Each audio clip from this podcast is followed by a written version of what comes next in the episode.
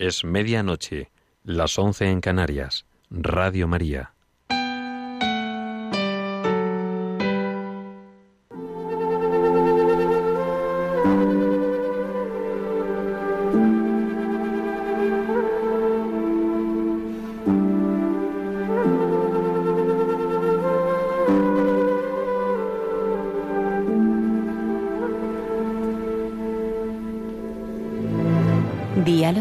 Con la ciencia.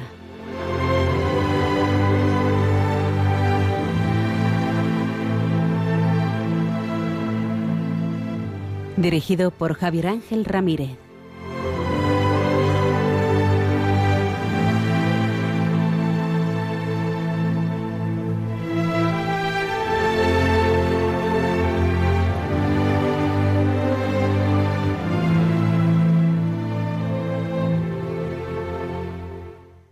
Buenas noches. Estamos en Diálogos con la Ciencia, el programa para ti, que sabes que la verdad existe y la buscas. En Radio María, gracias a Dios, todos los viernes en sus dos primeras horas. Bueno, buenas noches, Luis. ¿Tú te das cuenta de la responsabilidad que tenemos? La responsabilidad que tenemos. Un programa más de Diálogos con la Ciencia. Y tiene que salir igual de bien o mejor que los anteriores, que son cuántos, 600. No, llevamos ya 700 y pico programas. Luego diremos cuántos exactamente. Perfecto. Pues transmitimos para todo aquel que quiera escucharnos en España a través de la frecuencia modulada y la televisión digital terrestre, donde pueden escucharnos en calidad digital. Como ahora en verano, yo sé que ustedes van a viajar, porque ya se puede viajar, gracias a Dios, pues si van a algún lugar y no conocen la frecuencia, nos pueden escuchar en la televisión, en la TDT. O desde cualquier lugar del mundo nos pueden escuchar a través de Internet. ¿De qué manera, de qué manera nos pueden escuchar por internet, Luis? ¿Tú te acuerdas? Pues hay formas chulísimas. La primera es a través del ordenador. A través de, en www.radiomaria.es, porque además ahí en el podcast tienen el histórico de muchísimos programas de, de Radio María. Bueno, meses y meses de sabiduría, si quieren entrar, pero no por nosotros, sino por nuestros invitados. Es que tenemos cada invitado, que es una cosa impresionante, vamos. Hoy eh, vamos a hablar eh, con Leonardo Daimiel Per de Madrid, que ustedes le conocen bien. Vamos a hablar con él de un tema muy interesante que sé que les va a gustar. Ya saben que Leonardo de Miel de Madrid es ingeniero de caminos, canales y puertos y con él hablamos habitualmente de ingeniería. Pues hoy les va a encantar el tema. Además, un tema muy de hoy, muy del día a día, que está en boga. Y bueno, además escuchándonos a través de la página web, nos pueden escuchar a través de la app, de la aplicación que se llama, ¿cómo se llama? Pues es la, una, la app de Radio María. La app de Radio María. Se llama Radio María España. Radio María España. Entonces tú sencillamente te vas a la, al buscador de apps y tal y dices Radio María España.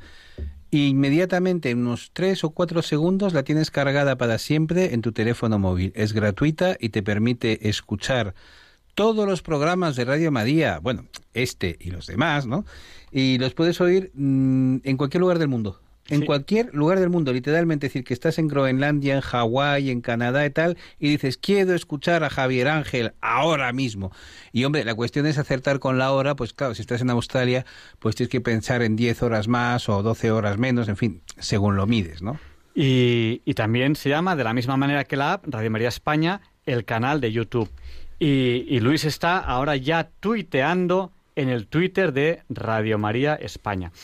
Y bueno, en la entrevista enseguida les abrieron el micrófono a ustedes, a los oyentes, para que participen también en el programa, porque este es un programa que hacemos entre todos. Pero en cualquier momento pueden participar. ¿Cómo? A través del WhatsApp. ¿Y cuál es nuestro WhatsApp? El del 8. Porque 8 por 8 es... 64. Pues nuestro WhatsApp es el 64 9 8888 71. Que 7 y 1 también es 8. Se lo repetimos por si no tenían papel o bolígrafo a mano. 64 9 8 8 8 8 7 1. Y ya nos han saludado a través del WhatsApp Antonio de Galapagar, Raúl de Santander, Carmen y Pepe de Salamanca, Rosario de Sevilla, José María Mari Carmen de Valencia, Pilar de Coria, Inmaculada de Zaragoza y más personas que iremos saludando. Oye, oye, ¿va a ser verdad que al final que, que hay gente que oye este programa? ¿eh? Hombre, ya, ya. y también queremos eh, dar o enviar un saludo muy especial a Rosa y Ana de Barcelona, que están las dos fatal, con una reacción a la, a la vacuna, bueno, porque cuando uno se vacuna, pues a veces tiene reacción. y les enviamos a las dos un abrazo muy fuerte. Ya verán como mañana se despiertan mucho, muchísimo mejor. Y también de Barcelona queremos saludar a Sonia. Un abrazo muy fuerte y besos y levantaos ya con mucha energía y mucho mejor que hoy que habéis estado un poco así por reacción a la vacuna. Mañana Oye, yo, yo estoy muy mejor. contento. A mí ya me han puesto mis dos vacunas. ¿Tus dos? Mis Oye, ¿qué tal la segunda dosis? ¿A ti, a ti cuál te han puesto? A mí me han puesto la Pfizer, pero te voy a decir una cosa. Te confieso que yo no hago ni caso de lo de las, tam- las, las tipos y las marcas. Porque yo, tú, tú, te- tú recuerdas que cuando nos llevaban nuestras mamás al colegio para que nos pusieran la anti no sé cuántos, que preguntábamos la marca. No, en aquella época los médicos tenían autoridad, la prensa no volvía loca a la gente y tú te ponías tu vacuna y ya está. ¿Tuviste reacción o no tuviste reacción? No he tenido reacción a nada. Es decir, a, a mí me sienta todo bien, las medicinas, las vacunas, Pero la tú- comida. Es que a Luis, Luis hay que verlo. Luis se comería el, el coronavirus entero. Bueno, entero. bueno, yo te voy a decir una cosa. Mi sistema inmunitario está claro, está claro que cuando viene un bicho de estos y tal, dice "Ñam, ñam, ñam", y se van, y se van directamente. Luis, además, es, es superviviente. eh, eh, ya pasaste el coronavirus con, con tu madre, que es una persona mayor. y lo- Oye, pues gracias, lo pasamos, gracias a Dios. lo pasamos ayer, pero te voy a decir una Gracias cosa, el 99, coma y pico por ciento de la gente pasa el coronavirus y ni se entera. Bueno. Pues bueno, ya son las 6 y 26, pronto va a ser la, la- la hora Bond. Y a la hora Bond empezamos la entrevista de la semana. Me llamo Bond, James Bond. ¿Y a quién vamos a tener hoy en la entrevista de la semana? Pues hoy vamos a tener a una persona que es muy querida, muy querida en este programa.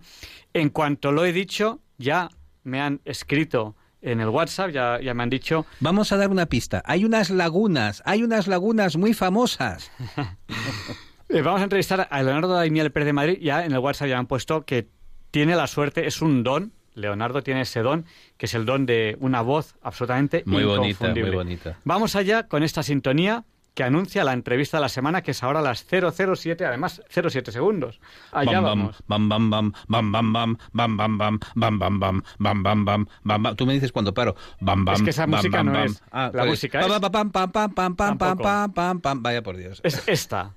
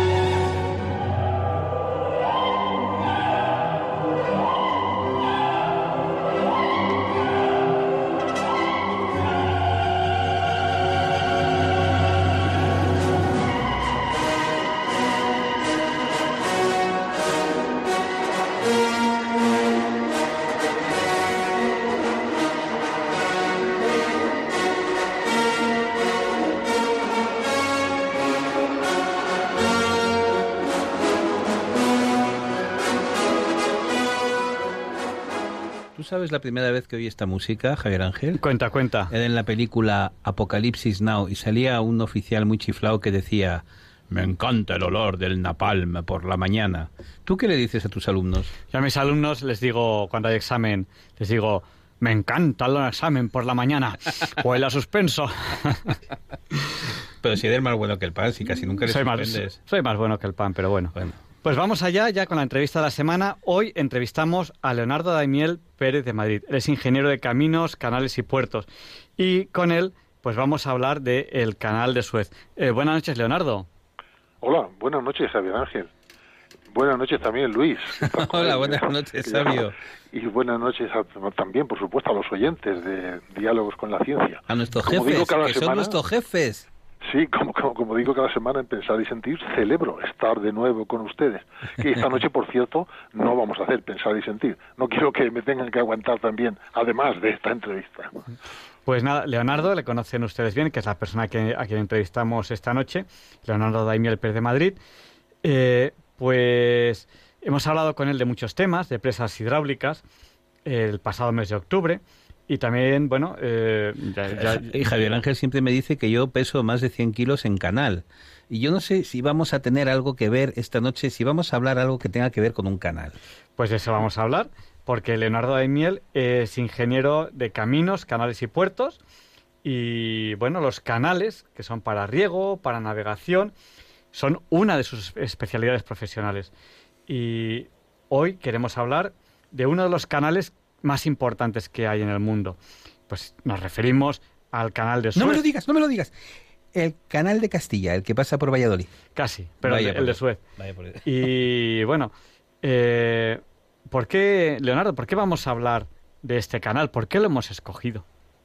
Pues mira, entre las variadas calamidades que nos vienen ocurriendo desde hace ya casi un año, bueno, casi año y medio realmente, entre los virus, los confinamientos, las nevadas, los políticos que padecemos, en fin, además de todas las desgracias personales que algunos hemos ido teniendo en este tiempo, unas veces por enfermedades, otras por accidentes, bueno, pues ha, ha ocurrido otra desgracia hace algunas semanas que afortunadamente no ha tenido la trascendencia que podía haber tenido.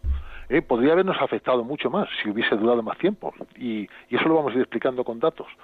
Me estoy refiriendo al accidente que ocurrió en el canal de Suez, que estuvo interrumpido totalmente al tráfico marítimo durante varios días, mm, porque un buque portacontenedores, el, el Ever Given, quedó atravesado entre ambas orillas y quedó encallado en, medio de una tormenta de arena y con fuertes vientos. Y entonces quedó, se ladeó mientras navegaba por el canal en dirección norte venía de China, se dirigía al puerto de Rotterdam, que saben está en, en Europa, al norte de Europa, en Holanda. Entonces venía cargado hasta los topes de contenedores, nada menos que 18.300, ¿eh? un, un verdadero megabuque, con 400 metros de eslora, es decir, de longitud, y casi 60 metros de manga, eh, de anchura. O sea, hay muy pocos barcos en el mundo con ese tamaño. ¿Y, cómo, cómo puede ocurrir eso? ¿No? Supongo que circularía por el centro del canal supongo, donde entiendo yo que, la profundidad tiene que ser mayor a lo mejor que, las orillas. Y si va en línea recta y, despacio, eh, ¿qué pasa para, en su trayectoria para que pueda encallar? Pues sí, además de todo lo que has dicho, que es muy cierto, pues a bordo de cada barco que transita por el canal van técnicos pertenecientes a la autoridad del canal que conocen perfectamente las circunstancias de navegación.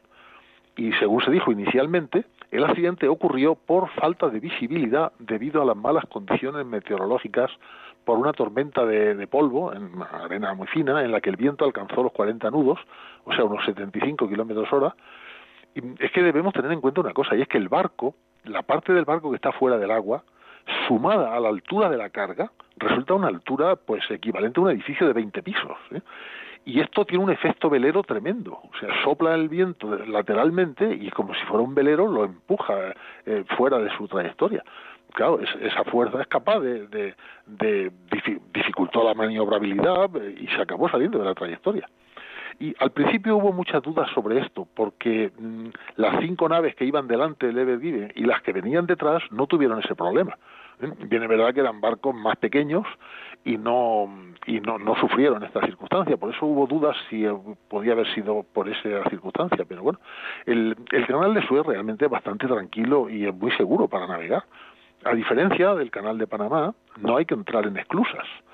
Lo único que debe hacer eh, en la práctica pues es mantenerse por el centro, por el centro del canal y, y separado milla y media aproximadamente de distancia respecto a las embarcaciones que van por delante y por detrás pero claro, el problema puede surgir cuando se meten buques de ese tamaño y con una altura sobre la línea de flotación de unos 60 metros.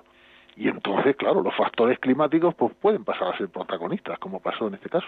Bueno, es que además Hay, hay una cosa que a mí me, me fascina, ha dicho don nuestro querido amigo, que tienen que ir con un barco una milla y media adelante o detrás, y eso imagino que es por los problemas de frenada que tienen los barcos, ¿no? Que decir, que no puedes parar un barco así como así, es decir, que en el momento en que haces y te detienes, pues a lo mejor has recorrido toda una milla por la inercia enorme, ¿no? Claro, pasan en caravanas, se organizan caravanas em, y, y, van en línea recta por el centro del canal, cada uno con los prácticos del, del canal, em, conduciendo, digamos, capitaneando la nave, y, y van a esa distancia efectivamente por, por la inercia que tiene. Un buque tiene mucha inercia, la el frenazo, la frenada no es eh, instantánea ni mucho menos y efectivamente pues por seguridad, por si hay algún incidente para que le dé tiempo a, pararse, ¿no? Bueno, y nos has, nos has dicho eh, que este accidente podría haberse afectado eh, bueno, eh, mucho más de lo que de lo que hizo, o sea, es decir, podría habernos afectado mucho más.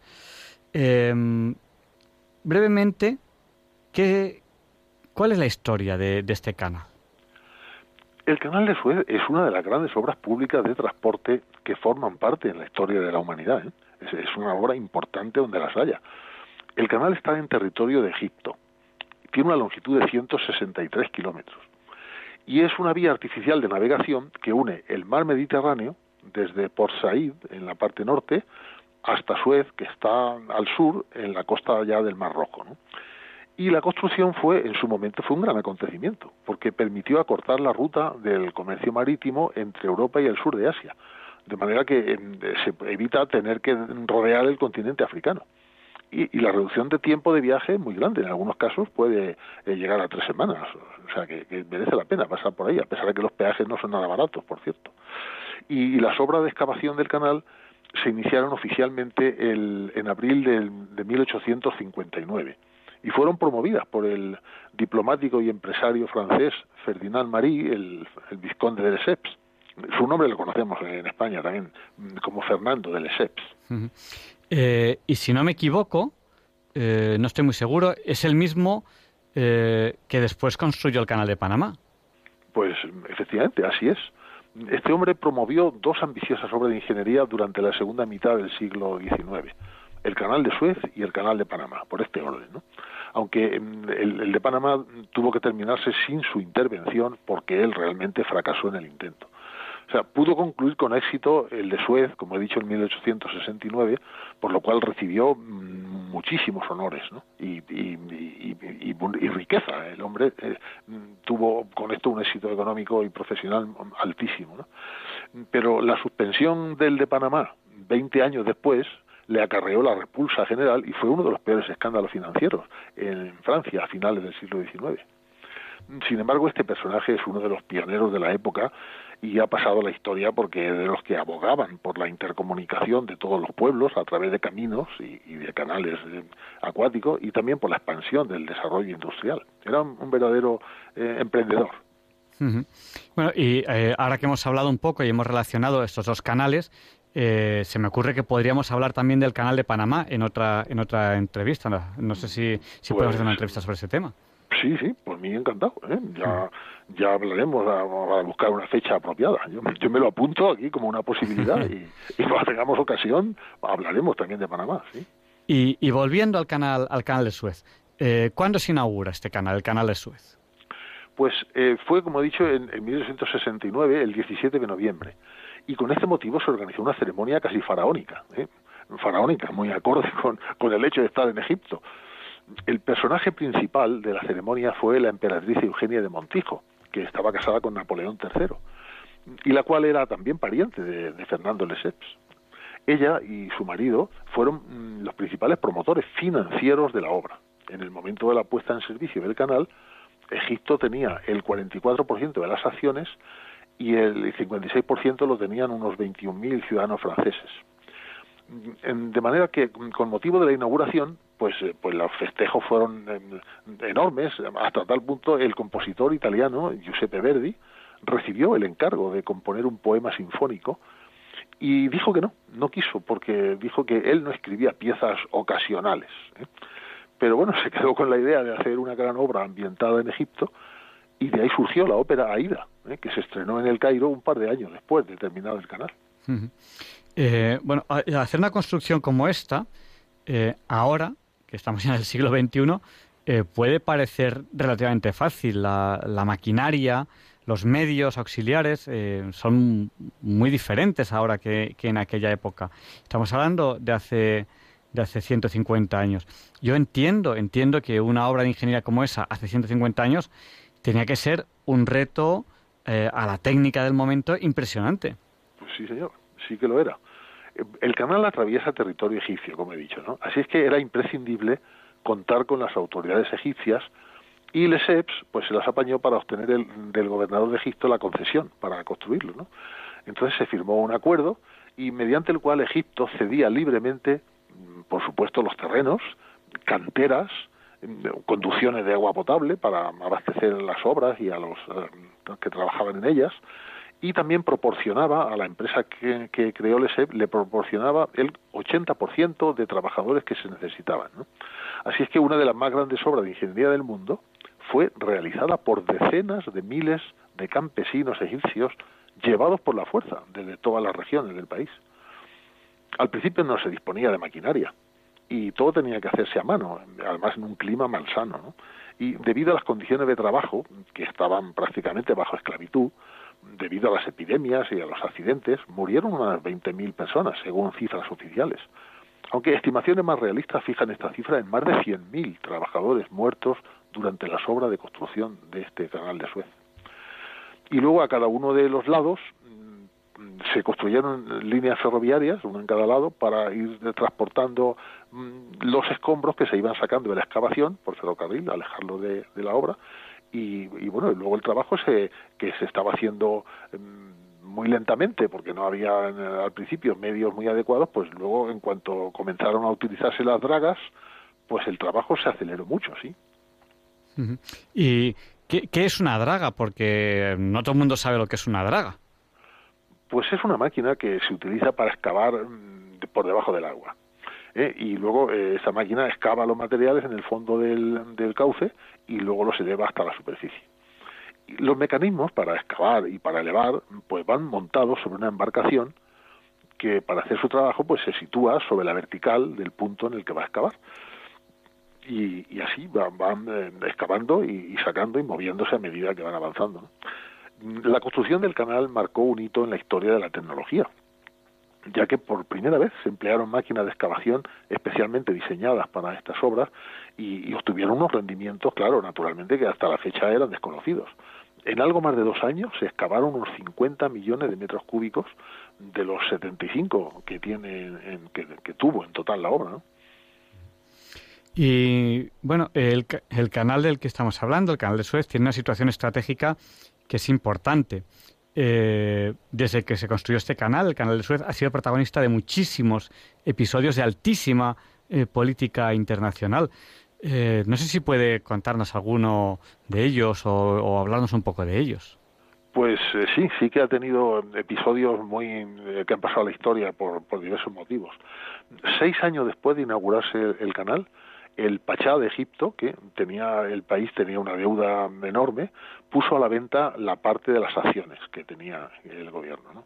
Y entonces, en una rápida maniobra, enseguida el primer ministro del Reino Unido, que entonces era Benjamín Disraeli, pues convenció a la reina Victoria de comprar esas acciones y así tomaba el control de la ruta hacia la India, que entonces era la colonia más rica que tenía el Reino Unido y claro, para ello consiguió un préstamo de la banca Rothschild, con lo cual el, Reino Unido se aseguró el dominio del canal. Entonces, hasta ahí, pues digamos que normal, pero esta situación resultaba abusiva para muchos países.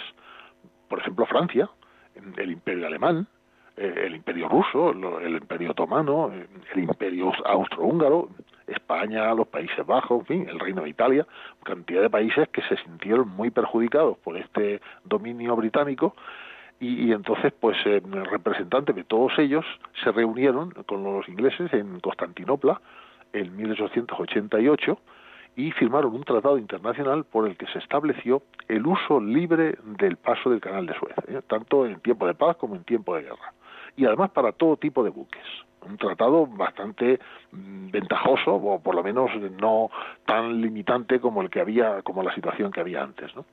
y, y quedó explícitamente acordada la prohibición de bloquear el canal y también de bloquear una franja de tres millas de anchura a cada uno de sus lados ¿eh? luego ya veremos cómo este, este, esta prohibición se quedó en, agua de borrajas en, en, en otro momento ¿no? O sea, este acuerdo se respetó, pues, pues más o menos, hasta que en 1956 el presidente egipcio Nasser decidió nacionalizar el canal, ¿eh? ahora al revés que antes, en vez de las acciones, pues nacionalización, porque necesitaba obtener financiación para construir la presa de Asuán, una enorme presa que está en Egipcio, ¿eh? y, estaba receloso contra Estados Unidos y contra Gran Bretaña, que se habían negado a financiar dicha obra. ¿no? Había recorrido a ellos para ayuda financiera, pero no se la querían dar. Total, que la nacionalización del canal pues fue recibida con indignación por países como Francia y Reino Unido, que eran entonces los máximos beneficiarios del petróleo que circulaba por el canal. Y entonces se produjo un hecho gravísimo, porque tropas de esos países, de los ejércitos de ambos países, junto a tropas de Israel, pues realizaron una invasión de la zona y Egipto como represalia, pues ni más ni menos hundió 40 barcos que estaban en el interior del canal, ¿eh? a base de cañonazos, los hundieron y provocaron el bloqueo total del mismo. Y esto duró, duró varios meses, ¿eh? hasta que ya a principios del año siguiente, en el 1957, pues intervino la ONU y se completó la retirada de Israel y de las potencias europeas y el canal se reabrió, mm, esta vez ya bajo administración de Egipto. Pero esta normalidad no fue definitiva, duró pues, apenas 10 años, porque en 1967 se cerró de nuevo por las hostilidades entre Egipto e Israel en la famosa guerra de los seis días. Y el cierre se produjo otra vez por el bloqueo provocado por el hundimiento de varios barcos dentro del canal. O sea, y se reabrió ya en 1975, o sea que estuvo estuvo cerrado pues eh, ocho años y desde entonces está abierto al tráfico internacional con cierta normalidad. O sea, en, estos 45 años no se ha vuelto a cerrar por motivos bélicos, pero sí ha vuelto a estar cerrado por el incidente que hemos mencionado al principio. ¿sí? Bueno, cuando eh, cuando nos, nos, cuentan, nos explican cosas como estas, pues nos damos cuenta de la importancia de, la política internacional, pues para también pues para, para, evitar estos actos bélicos y para hacer que las cosas entre países funcionen adecuadamente. Eh, pero también hablen, cuéntanos un poco más sobre las características técnicas del canal. ¿Cómo es, ¿Cómo es este canal? ¿Cómo lo ve un ingeniero de caminos, canales y puertos que cuando ve una obra de ingeniería ve parámetros, números, ¿Cuáles son sus características? A diferencia del de Panamá, que, ya lo veremos en su momento, este canal no tiene esclusas ¿eh? y es una obra relativamente sencilla de hacer, ¿eh? salvo que se hizo en, una época en la que era muy difícil por, por, diversos motivos, ahora sería relativamente sencillo hacerlo porque es un terreno pues fácil de excavar y en zona relativamente llana, y no hay demasiadas eh, complicaciones técnicas, ¿no?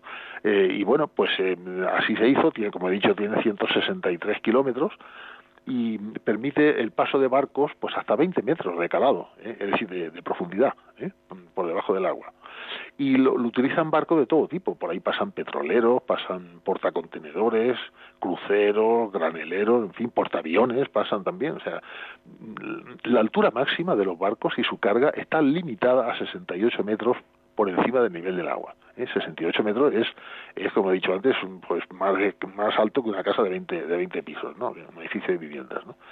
¿Y por qué está limitado a esos 68 metros? Porque se ha construido un puente sobre el canal y no permite pasar por debajo a barcos de más de 68 metros de altura total.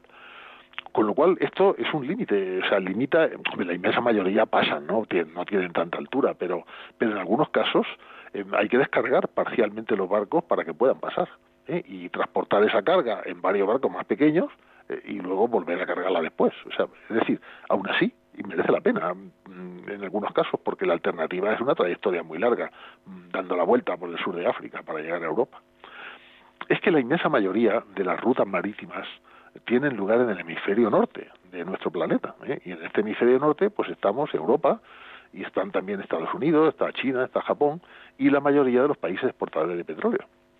Y esas son las zonas del planeta que generan más tráfico marítimo. También aéreo, por cierto, pero bueno, eso es otra, historia. ¿no?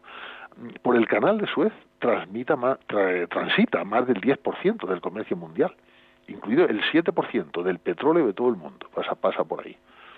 El Golfo Pérsico y el que está cerca de allí y el sudeste asiático envían su producción a Europa y a los Estados Unidos de Norteamérica mm, y los buques que por sus dimensiones pueden hacerlo utilizan el canal de Suez y los que tienen dimensiones mayores y no caben por ahí pues tienen que utilizar las rutas que van por, bordeando África por el Cabo de Buena Esperanza.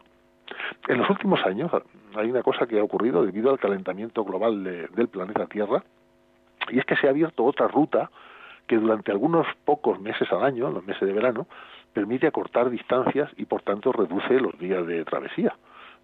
Me refiero a, la ruta del Ártico, o sea, cuando hay deshielos, en estos meses centrales del año se puede navegar por el Océano Ártico y el Océano Pacífico, pasando directamente de Europa a Asia y viceversa, claro, en menos tiempo que utilizando el canal de Suez. Como ejemplo, mm, diré que por esta ruta, a través del Polo Norte, entre el puerto holandés de Rotterdam y el de Yokohama, en Japón, la distancia se reduce en un tercio a la de la ruta a través del canal de Suez. O sea que es una ruta que, que está que está cogiendo auge, desgraciadamente, eh, digo, porque supone que se está deshelando el, el, el Polo Norte. ¿no? En agosto, ahora mm, va a ser seis años, en agosto de 2015, Egipto inauguró un nuevo canal de Suez, es una ampliación, para aumentar el tráfico y permitir el paso de embarcaciones de mayor calado. Y, más embarcaciones a la vez. ¿eh? Se, ha, se, ha, duplicado el, canal, digamos, la posibilidad de circular en, en, ambos sentidos. ¿no? Y esta, esta ampliación se ha efectuado por ahora solo en el tramo norte, excavando una vía paralela a la ya existente. ¿no? Pero no, no, les ha, no les está saliendo como pretendían en, en, el terreno económico, porque la previsión era que el número de barcos se duplicaría en menos de 10 años y que los ingresos pasarían de los 5.300 millones de dólares que tuvieron en el año 14, pues a más de 13.000 en 2023, o sea, casi el triple. Pero por unas cosas o por otras, esto no está siendo así. Así que con los resultados del año pasado tenemos que a lo largo de todo el 2020, un año especialmente difícil para todo el mundo, ¿no? Unas 19.000 embarcaciones cruzaron el canal con casi 1.200 millones de, de, de, carga a bordo. ¿no? Y gracias a este tráfico, Egipto ingresó el año pasado 5.600 millones de dólares, que apenas supone un 6% de crecimiento en seis años desde que se hizo la ampliación. O sea, nada de triplicar como, como pensaban hacer. ¿no? Uh antes nos has contado que no es muy difícil, incluso en época de guerra les ha resultado relativamente fácil eh, bloquear la ruta del canal de Suez y bueno, ya hace unas semanas pues se ha vuelto a repetir esa situación por, por un incidente eh, fortuito. Eh, en este caso no ha sido por motivos de guerra, ha sido un accidente, como, como has comentado. ¿no? Es evidente que el transporte marítimo a gran escala que utiliza el canal de Suez está expuesto a estos colapsos y seguramente influirán en nuestras vidas. ¿Qué puedes decirnos de esto? Pues, pues, sí, así es. El canal de Suez es un cuello de botella. Un cuello de botella que hace que el sistema global de transporte marítimo resulta bastante vulnerable. Ya hemos visto que se ha utilizado como arma geopolítica. ¿eh? Y lo malo es que esto, además de que esto podría volver a ocurrir, pues, ¿por qué? Pues por, por ser cuál es la zona del mundo en el que está situado. Es una zona conflictiva de por sí y con cierta, desgraciadamente, demasiada frecuencia, pues, pues ocurren incidentes que, que, no se sabe cómo van a terminar. ¿eh? pero no solo en tiempo de guerra. ¿eh? Este cuello de botella, que, que está situado eh, en, precisamente en una de las rutas comerciales marítimas más transitadas del mundo, pues es vulnerable también en tiempos de paz, como nos ha recordado bruscamente el incidente que estamos tratando ahora del barco este Ever Given, el, que hemos estado comentando. Y es lógico pensar que esta vulnerabilidad podría tener repercusiones en el futuro y repercusiones en nuestras vidas, como has dicho, ¿eh? porque los estrechos marítimos del mundo están bajo una presión cada vez mayor. ¿eh? Esto ocurre no solo en el canal de Suez, también en el estrecho de Malaca, en el estrecho de Hormuz y, y en el propio canal de Panamá.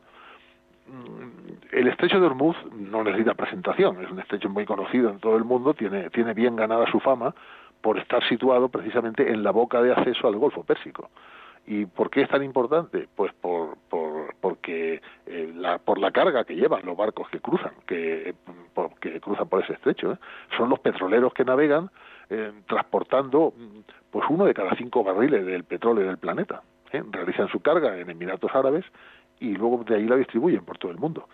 Y el estrecho de Malaca, que también he mencionado, pues, eh, pues es otra ruta de navegación importantísima porque vincula todo el mar de la China meridional con el Océano Índico y con Europa, vía Canal de Suez. ¿eh? Por aquí nos llegan cantidad de productos fabricados en China uh -huh. y, y, esto pues eh, pues está siendo así. Y desde el de Panamá no voy a decir nada ahora porque ya tendremos tiempo, como hemos dicho en otra ocasión. ¿no? Sí, del, del, de, del, de, Panamá tenemos que hacer una, una, entrevista porque es un canal que merece la pena. Además, ha habido una ampliación que es muy interesante.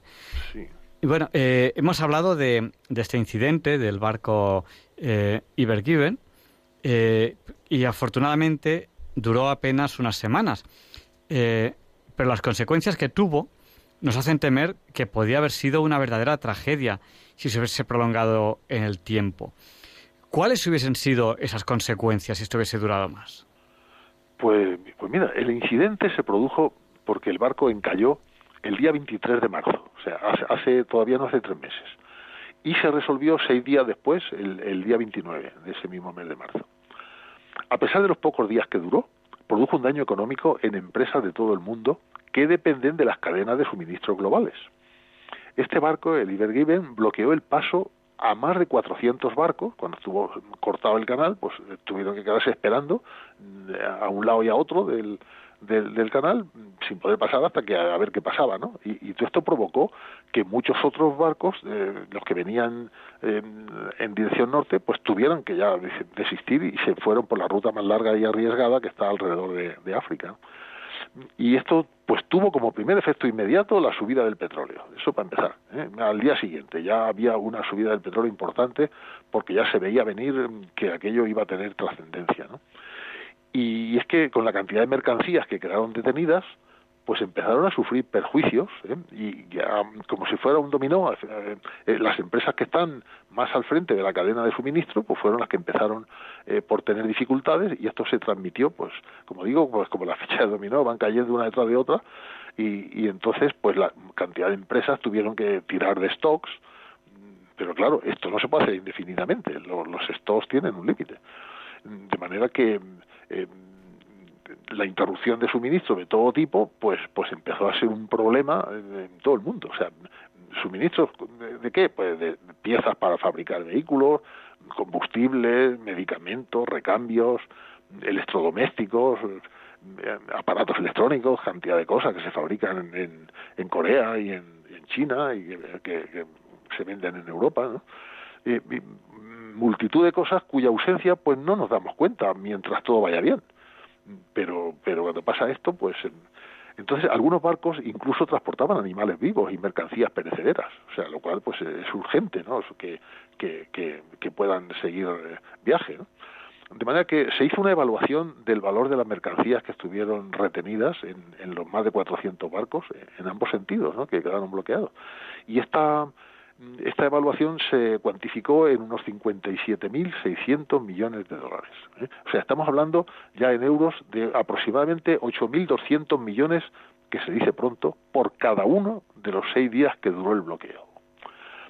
Eh, o sea que en Europa y en todo el mundo, pues ya estábamos sufriendo el impacto de la pandemia en las cadenas de suministro, y, y con esto ha quedado clarísimo, por si no lo estaba ya, el alto grado de dependencia que tenemos de los proveedores globales.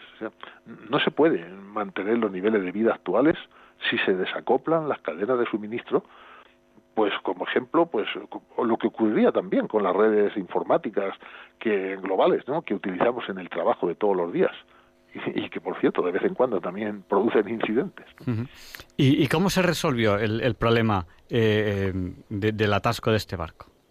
Pues estuvieron trabajando durante eh, durante estos días varias máquinas alrededor del barco empezaron pues por, por, tierra algunas para desencallarlo ¿eh? a ambos, en ambos extremos ¿no?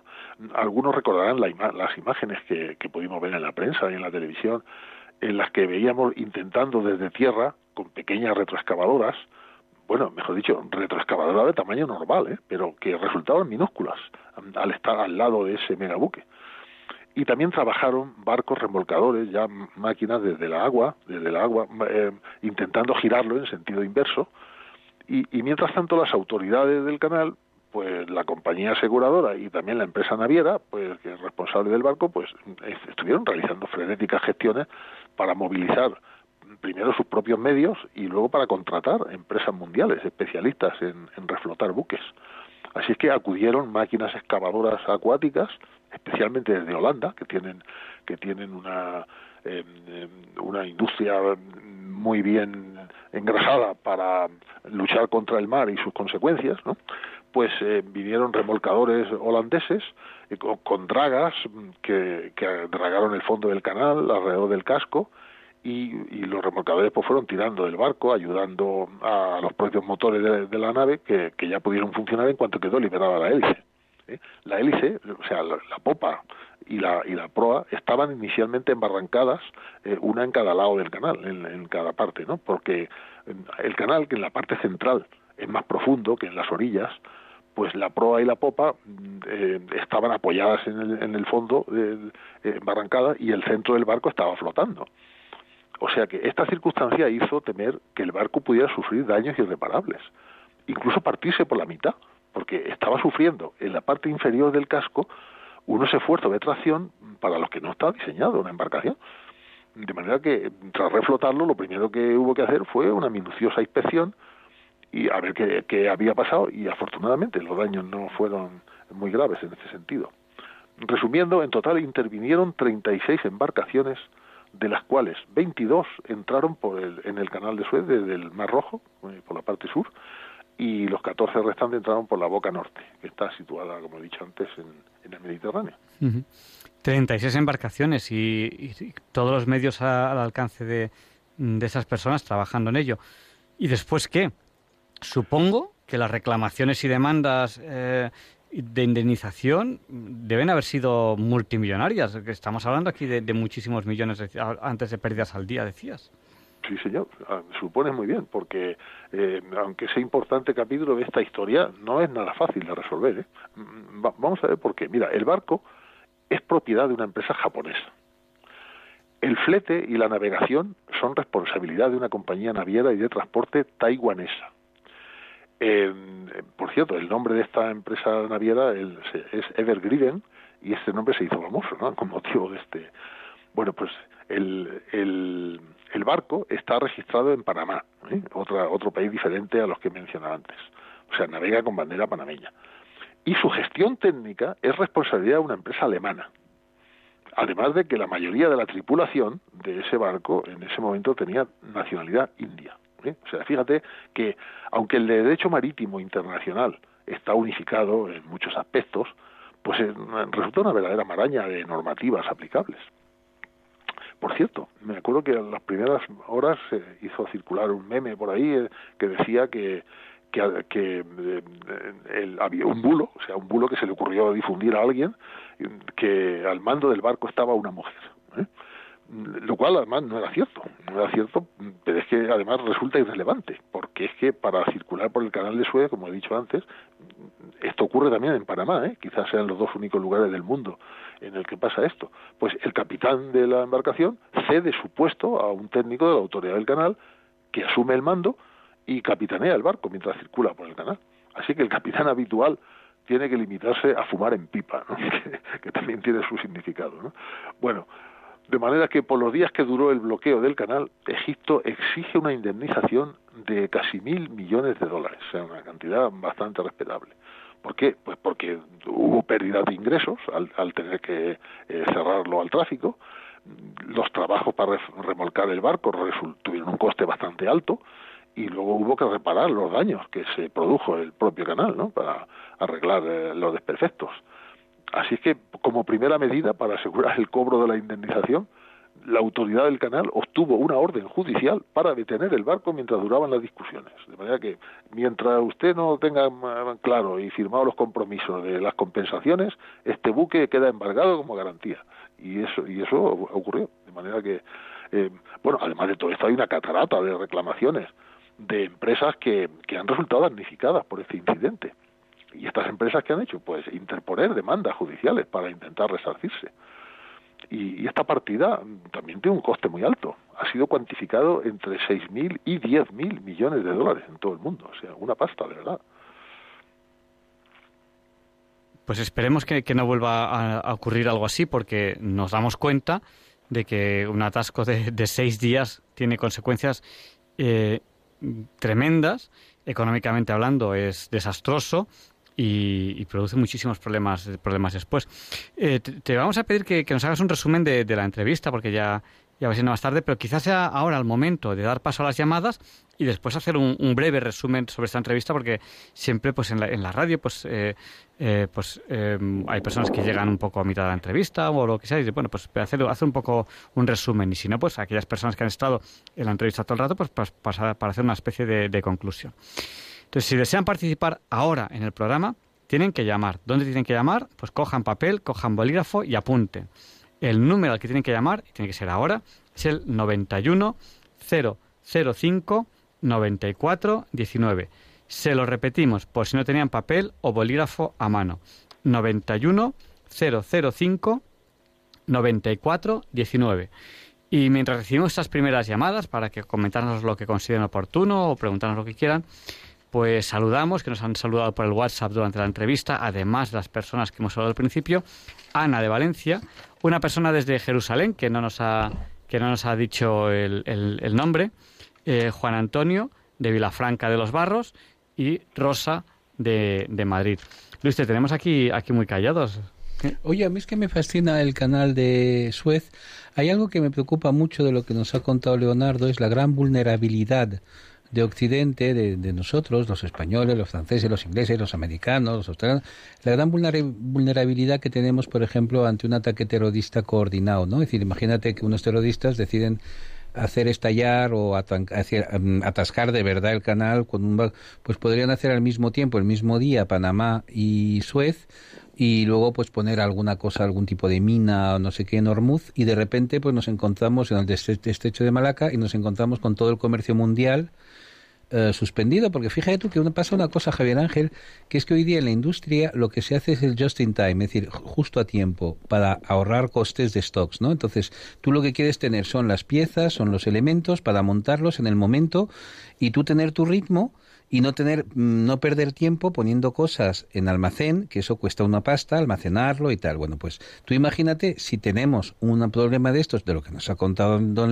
Leonardo, es que es catastrófico, es decir, porque toda la gestión just in time desaparece, se evapora.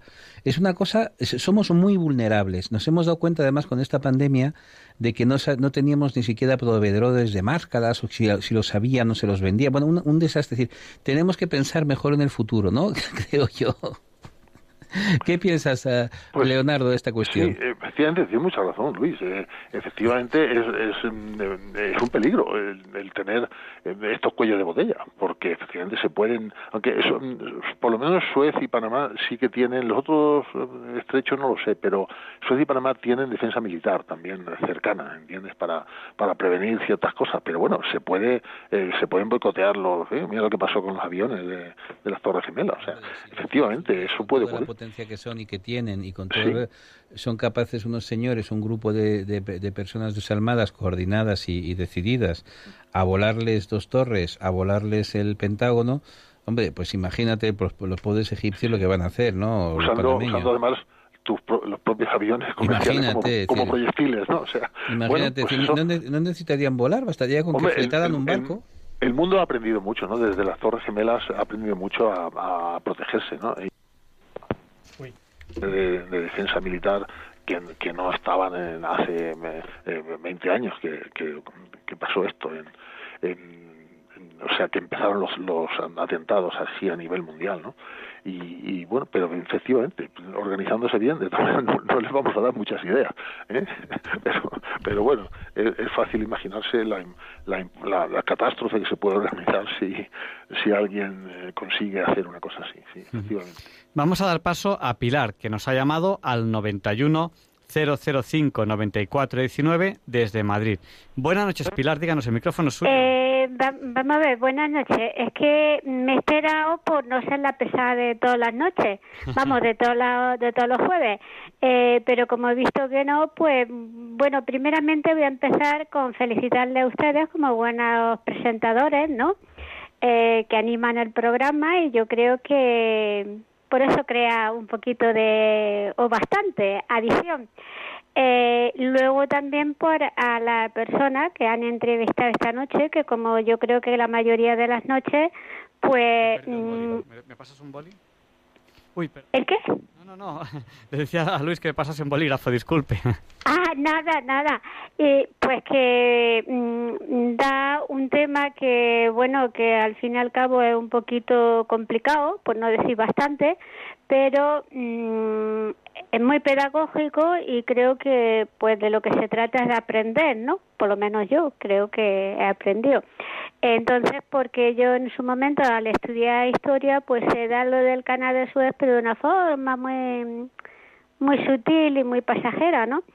Y entonces, pues, mm, lo que más me ha llamado de la atención, por puntualizar algo, pues el hecho de los británicos, ¿no? De que siempre han barrido mucho para su casa.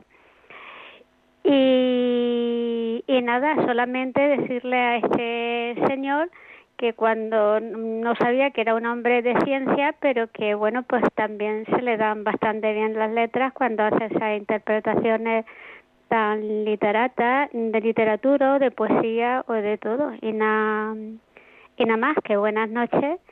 Y gracias. Buenas noches, señora. Buenas noches. Buenas Muchas noches, y No, de gracias. señora no, a mí no me digan señora, ¿eh? Por favor, por el amor noches, de... señorita.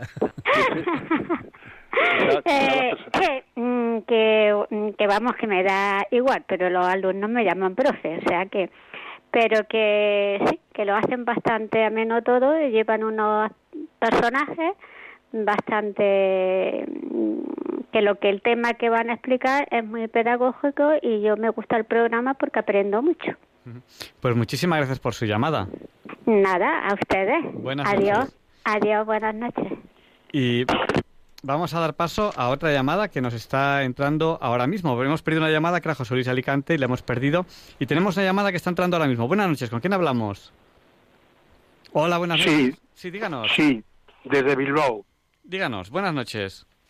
Sí, buenas. Eh, eh, yo tuve, he sido marino durante gran parte de mi vida profesional y eh, como ha comentado el, el- el señor que lo ha explicado todo muy bien, eh, eh, a mí se me ocurre, supongo que a los técnicos más, el- que tendrán mm, para evitar ese cuello de botella cuando ocurra un accidente de estos, desgraciadamente van a tener que hacer lo mismo que la parte norte del canal que está en el Mediterráneo, un doble canal. Entiendo que eh, lo que conlleva eh, hacer estas obras, que son faraónicas, pero aporto esa solución que, que, que yo soy- no soy nada en, en este aspecto, pero los técnicos lo tendrán también pensado. Eso lleva muchos años y mucha inversión, nada más. Pues, pues muchísimas Ah, gracias. ah, otra cosa, perdone, Sí. otra cosa que, que es que veo que cada vez me gusta más su programa porque soy cuando puedo suelo oír y veo que abarcan muchos temas. Enhorabuena por ello. Pues muchas gracias. gracias. Y nos esforzaremos por mejorar. Sí, sí. Vale. Buenas noches. Buenas noches a ustedes. Oye, pero te das cuenta que como los que hacen el programa en realidad son nuestros invitados, lo que tenemos que hacer es a los invitados decir, portaos mejor, portaos mejor, que queremos que mejoréis. Pues Le- Leonardo, ¿qué le podemos decir a, este Sí. oyente? Pues eh, bien, que efectivamente, los, eh, como el, el tráfico va aumentando, mm, cada año que pasa se va viendo que hay más eh, tráfico. Cada vez los barcos son más grandes, porque los, fletes, pues cuando más grande es el barco, pues mm, más bajos son. Y entonces, pues cada vez es más difícil eh, que no haya incidentes. Y efectivamente, ampliar eh, un ramal de, de acceso por el norte, que es lo que ya se ha hecho, pues ha sido una buena solución. Mm, Ahora está eh, en, en discusión la posibilidad de hacerlo también por el sur. Y, y bueno, pero claro, puede, estos son, digamos, ramales para salir al mar, o sea, no es duplicar el canal, ¿eh? se trata de, duplicar los, que es lo que, hombre, a lo mejor se puede con, eh, más adelante duplicar el canal y hacer otro paralelo, ¿no? Mm, Pero claro, eso son palabras mayores, eso ya no es, no es para decidirlo en un momento. Eh, lo cierto es que mm, es que lo que estamos diciendo de los ramales de salida hacia los mares, hacia el mar Mediterráneo por, por el norte y al, al Mar Rojo por abajo, son ramales de salida, claro, pero el atasco ocurrió eh, pues en, en la zona central del canal y ahí pues no tenía alternativa de paso los, los- las embarcaciones, ¿no? Ahí eh, eso de momento está está así, así como un cuello de botella realmente. Podemos anticipar a nuestros oyentes, cuando hablemos del canal de Panamá, que ahora mismo creo que ya se han acabado las obras. Hay dos canales de Panamá, que, que- creo, ¿no? El, el antiguo y el moderno. Sí, señor. En el, en- en el año 14 se cumplieron 100 años de la inauguración del primero, el Ujú. primer canal. Y en el año 16 ¿eh? Eh, se ha inaugurado el segundo. ¿eh? Estaba previsto hacerlo coincidir con la con la con el centenario del primero, pero no, las obras no, no acabaron a tiempo y, se inauguraron dos años después. efectivamente, Panamá tiene tiene dos, realmente ahí sí ahí sí que hay y, luego la zona interior Panamá tiene el, en Panamá los cuellos de botella están en, en los accesos ¿eh? que son con esclusas como he dicho tanto por el Pacífico como por el Atlántico porque luego el interior pues realmente es, es, es, eh, es, un lago, es un lago mm, artificial, pero un lago enorme, no tiene las limitaciones de espacio que tiene el canal de Suez. El canal de Suez es una, es una, es una excavación eh, alargada. Esto es un, un, mar interior por donde circulan los barcos. Eso sí, los cuellos de botella están en, las, en los accesos, pero, pero están duplicados en este caso, y la duplicación se ha hecho con muchísima más capacidad que la anterior. De manera que ahí en Panamá el peligro de que pase esto es, más bajo. De hecho, hay barcos que están diseñados específicamente para que pasen por el canal de Panamá, que se llaman los Panamax, si no me equivoco. Sí, sí, así es. un, Panamax es un barco que tiene las dimensiones eh, máximas mm, que le hacen posible pasar por el canal. ¿Eh? Luego, eso fue la primera generación. Luego después están los Super Panamax, que eso ya no pasaban por la por la eh, por, por, las esclusas eh, primeras, la, de, del primer tramo, la de, perdón, la, la de la primera fase, y que sí pasan por la segunda. y aún así hay, hay algún barco que dar la vuelta por el Cabo de Buena Esperanza, por el sur de América, porque no cabe tampoco por el por, por la nueva ampliación, con lo grande que es. Pues yo creo que, bueno, eh, a Leonardo le dijimos que en una entrevista breve le hemos engañado un poquito, ya casi es la, una. la persona que nos saludaba antes desde Jerusalén nos ha dicho que ahí es una hora más, ahí ya, van a ser pronto las dos. Se llama Cristina, un abrazo muy fuerte, Cristina, que nos está escuchando desde, desde Tierra Santa. Y yo creo que ahora sí podemos hacer un, resumen de, lo que hemos hablado. Y muchas gracias, Leonardo, por dedicarnos tu, tiempo. Y tenemos que, hablar del Canal de Panamá. ¿Cómo resumimos a, los oyentes de qué hemos hablado hoy? Que no es, nada fácil, hemos, hemos contado muchas cosas. Sí, eh, claro, naturalmente hay que resumir, eh, hay que eh, sintetizar porque efectivamente pues se puede eh, tiene, mucho mucho que contar una, una historia de esta pues no solo la, la, la, parte de lo que es la obra en sí sino su historia su, su importancia en la economía mundial sus características técnicas. O sea, hemos hablado un poco de todo eso a propósito del incidente que hubo ya hace más de dos meses en, los que estuvo seis días cerrado al tráfico marítimo porque encalló en, el canal un, un, megabuque de 400 metros de largo ¿eh? y, quedó atravesado entre ambas orillas. Hemos repasado la historia de, la construcción del canal, de sus características técnicas y hemos hablado también de los trabajos que se realizaron para resolver ese problema, ¿eh? que, que, la verdad es que pues tuvo una importancia económica muy grande, pero nada que ver con lo que hubiera pasado si esto hubiera prolongado. En vez de apenas una semana, hubiera durado un par de meses, que, es lo que se temía al principio, ¿eh? tal como estaban las cosas. ¿no? O sea, podía tener unas grandes repercusiones en, en, nuestra vida diaria porque nos, porque nos hubiera afectado la falta de, de suministros de, muchas cosas. ¿no? Y ya, eh, pues también en la última parte hemos hablado de esas repercusiones económicas y, y, las consecuencias que está teniendo este accidente, ¿eh? tanto por las indemnizaciones que reclama la propia autoridad del canal como por las compensaciones que están demandando las empresas que sufrieron los daños y perjuicios en, sus intereses, en sus negocios. Pues yo os voy a contar una cosa sobre Ferdinand de Lesseps, ala, una cosa que os va a interesar, porque es una cosa que nos afecta a los que hablamos francés en España y a los que hemos estudiado en liceos y colegios franceses. Y es que Ferdinand de Lesseps fue cónsul de Francia en España, quiero recordar que en Barcelona, y fue el creador de la Société Française de Bienfaisance, la Sociedad Francesa de Beneficencia. Y esa sociedad tenía un colegio pequeñito para que los eh, niños eh, franceses en Madrid pues pudiesen estudiar. Y ese colegio pues se convirtió en el Collège Français de la Sociedad de la Société Française de Bienfaisance. Y al cabo de unos años en 1919 hace 102 años se convertía en el Liceo Francés de Madrid que es el mayor liceo francés del mundo. Y el que ha dado figuras quizás más interesantes y gracias al cual este servidor pues habla francés. O sea, eso no habría sido posible sin, Ferdinando de Lesseps. O sea que, mira las carambolas que da la vida.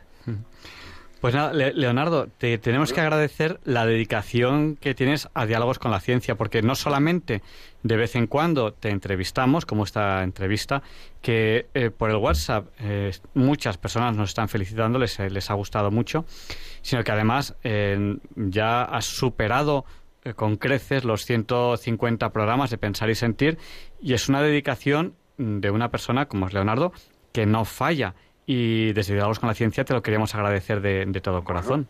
Bueno, hombre, pues muchas gracias a vosotros. Pues, yo encantado, vamos, mil amores, ¿no? Para, para lo que pueda ayudar, vamos. Efectivamente, 160. El, el, el próximo programa de Pensar y Sentir eh, lleva el número 160. En mis archivos lo tengo, ya sabes que los numero todas las semanas para para no para, para, no perderme y hacerme un lío con ellos y, y, el próximo es el 160. Sí. Además está muy bien porque Leonardo no le pide café al notario, al becario. Claro. más de tres años ya, sí. Sí, sí, muy bien. más de tres años sin fallar nunca, cosa que es, muy de agradecer. Bueno, recuerdo cuando he mencionado al principio de la, presentación los eh, desgracias que nos han ocurrido, he mencionado que algunos nos han ocurrido desgracias personales. Ya sabe que tuve un accidente en el mes de noviembre pasado y estuve como tres o cuatro semanas sin, sin participar en, en enviar en enviar eh, el programa sin, sin hacerlo mm, por, porque no podía. Físicamente estuve estuve postrado y pero bueno afortunadamente todo eso ya se ha ido resolviendo y, bueno, aquí estamos otra vez. Pero no, espero no fallar. Si falla alguna vez, pues, pues oye, ¿qué le vamos a hacer? ya me disculparás, pero de momento así está siendo. los oyentes tienen que rezar para que tengamos Leonardo para muchos años más. no hombre. oye, tú, tú, eres el explotador, es decir, eso que dicen de que el capitalismo... ¿Cuál es la diferencia entre el capitalismo y el socialismo? Pues el capitalismo es la explotación del hombre por el hombre y el socialismo es lo contrario. ¿No? Bueno, pues yo creo que Javier Ángel es el explotador de Leonardo, vamos, es una cosa impresionante, te está exprimiendo ahí. No, no, no, no, no exageres, hombre, es, es, muy, es muy normal esto, ¿vale? No hay problema. Leonardo, un, un abrazo muy fuerte y gracias pues por todo el tiempo que nos dedicas. Otro para ti, Javier Ángel, otro para ti también, Luis, y por supuesto para los oyentes de Diálogos con la Ciencia de Radio María. Buenas noches. Buenas noches. Y hasta la semana que viene, si Dios quiere así será. Oye, que no te olvides, Javier Ángel, que tenemos que darle un poco de la pelota al, oyente, que es nuestro jefe, que es el que el accionista de Radio María es él, es el, ellos son los que financian pues esto, o sea que hay que darles un poco de coba. Antes hemos hablado de que había una persona que se llamaba Cristina, que nos escuchaba desde, desde Jerusalén, pero eh, también nos está escuchando gente desde, desde Quito, desde Ecuador, y además nos dicen que eso que tú nos cuentas siempre, de que nos escuchan a través de la app, pues ¿cómo nos está escuchando esta persona desde Quito? Pues a través de, de la app. O sea que, que nada. Bueno, pues seguimos ya con el programa, ¿no, Luis? Pues vamos para allá. ¿Te, pues cuento una anécdota del canal de Panamá? Cuenta, cuenta. Pues mira, el, un hermano de mi bisabuelo estuvo en la inauguración del canal de Panamá y entonces él se enteró de una cosa extraordinaria. Es decir, el, los barcos que cruzaban, delante había una tribuna y todas estas cosas y tal, y los barcos que cruzaban hacía un calor, un calor infernal en, en Egipto y dentro de las calderas tenían que hacer mm, eh, turnos de equipos para los pobres que estaban ahí metiendo carbón en la caldera, porque imagínate el calor que hace dentro de un barco que está al sol y dentro de la, de, la sala de máquinas y al lado de la caldera. Bueno, pues los únicos que no cambiaron de equipo eran los españoles, porque había un grupo de gallegos que estuvieron metiendo el carbón en la máquina durante toda la ceremonia. Caso único, es decir, ¿cómo es que no se murieron? Ah, pues no se quejaban, no se quejaban. si es que... están hechos de otra pasta. De otra pasta, es otra pasta diferente. De, nuevos materiales. Los españoles hemos hecho desde, hace mucho tiempo de, nuevos materiales. Por lo menos nuestros bisabuelos. Y ya no sé yo la generación actual. Bueno, hablando de la generación actual, oye, eh, tienen los oyentes que rezar un pelín más que ya pasan de curso, Balduino, eh, Ruth, y Teresa. Y nos falta Marta, que está por los pelos, pero tienen que rezar un poquito más. Les vamos a pedir un poquito más, más, de, más esfuerzo. Y, les quiero felicitar. Ya saben que hace unas semanas que no participan en el programa porque están con exámenes finales. Bueno, además ahora hay exámenes de la tercera evaluación, después los finales y después eh, lo que antes era septiembre que ahora se hace ahora. O sea, los pobres llevan eh, mm, casi dos meses de exámenes. Oye, pero no, ¿y no es más chulo eso? Ahora los niños tienen veraneos interminables, porque claro, los niños, pues cuando se les quedaba alguna asignatura en septiembre, pues tenían que estudiar durante el verano, ¿no? Ahora ya no pueden, porque no pueden examinarse, es decir, o si, si, si no la tienen, no la tienen. Y ya no hay exámenes de septiembre, con lo cual o te aburres mucho durante el verano o te lo pasas muy bien. Supongo que dependerá del niño, ¿no? Sí, eso mismo. Bueno, pues nada, vamos ya eh, a dar paso a Luis Antequera, que nos explica por qué hoy, qué día es hoy, 18 de junio de 2021, no es un día cualquiera. It's a lovely day today, and whatever you've got to do, I'd be so happy to be doing it with you. But if you've got something that must be done, and it can only be done by one, there is nothing more to say. Except it's a lovely day for saying it's a lovely day.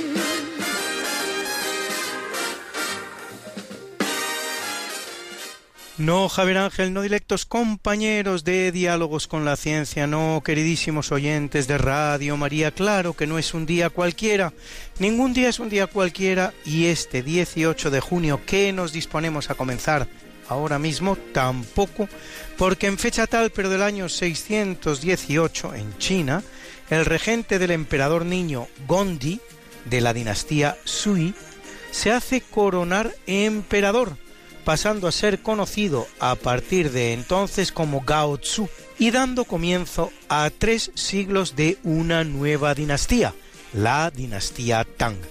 Durante su largo reinado de 17 años, Gao Tzu repone el orden en el caótico imperio, unifica el derecho y propicia un gran crecimiento económico. Le sucede en el trono su hijo segundo, Li Shiming, que hace eliminar a su hermano mayor, Chen Cheng.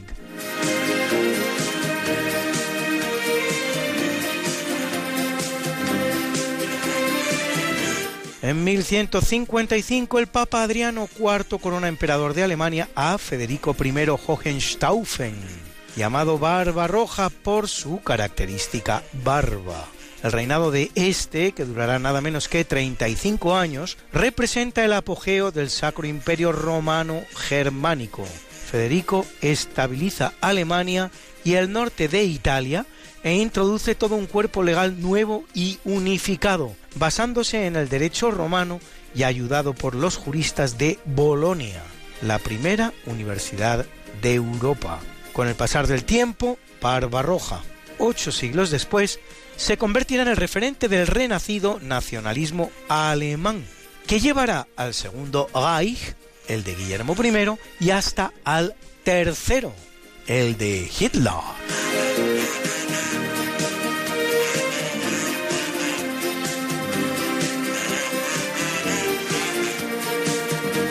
En 1767 el inglés Samuel Wallis desembarca en la isla de Tahití, en el Pacífico, a la que llama King George III Island, la isla del rey Jorge III. Para descubrirla, sin embargo, llega tarde, pues ya lo ha hecho siglo y medio antes, en 1606, el español Pedro Fernández de Quirós.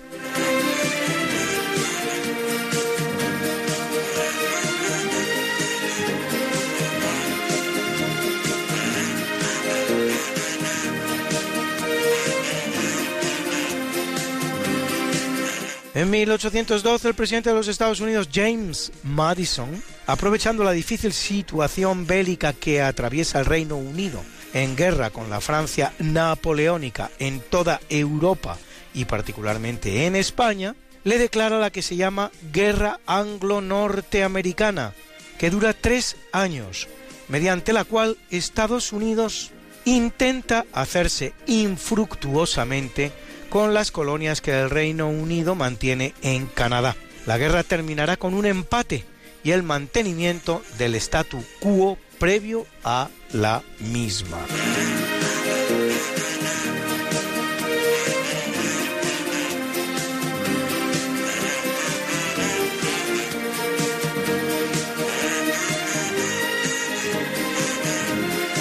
En 1815, en el marco de lo que se da en llamar Imperio de los Cien Días, el que instaura Napoleón una vez que se ha fugado de la isla de Elba, en la que estaba preso desde su derrocamiento un año antes, en Waterloo, en Bélgica, Napoleón Bonaparte sufre su derrota definitiva ante el ejército británico del duque de Wellington y el olvidado, por los historiadores, ejército prusiano de von Blücher, que a la postre resultó definitorio, concluyendo así definitivamente la era napoleónica.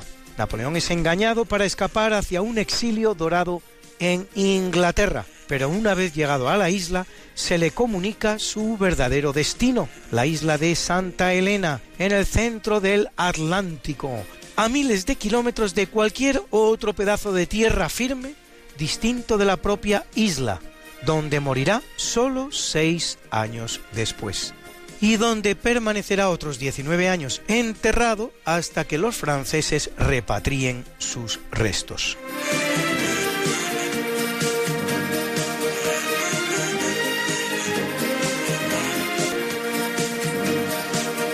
En 1851 en España el Real Decreto del 18 de junio ordena el comienzo de las obras del canal de Isabel II para abastecer a Madrid con las aguas del río Lozoya. En 1940, invadida y derrotada Francia por los alemanes en los albores de la Segunda Guerra Mundial, desde su exilio en Londres, el general francés Charles de Gaulle, protegido de Churchill, hace un llamamiento a los franceses para seguir luchando bajo su liderazgo. Es lo que se da en llamar el llamamiento del 18 de junio.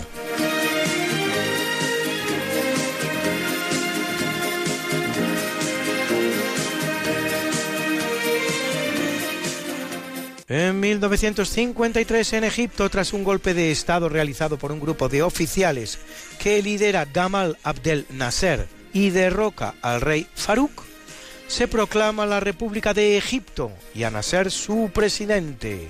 Su medida estrella consistirá en decretar la nacionalización del Canal de Suez. Ello traerá consigo una guerra curiosa, en la que aunque la victoria militar sonría claramente al bando aliado, la presión al unísono de Estados Unidos y la URSS hará que la victoria política sonría netamente a Egipto, que mantiene la propiedad del canal y consigue que las fuerzas israelíes que habían ocupado el Sinaí lo tengan que abandonar. Es la constatación de que las verdaderas primeras potencias son Estados Unidos y la URSS y de que Francia y el Reino Unido han dejado de serlo. Nasser será presidente de Egipto hasta su muerte en 1970.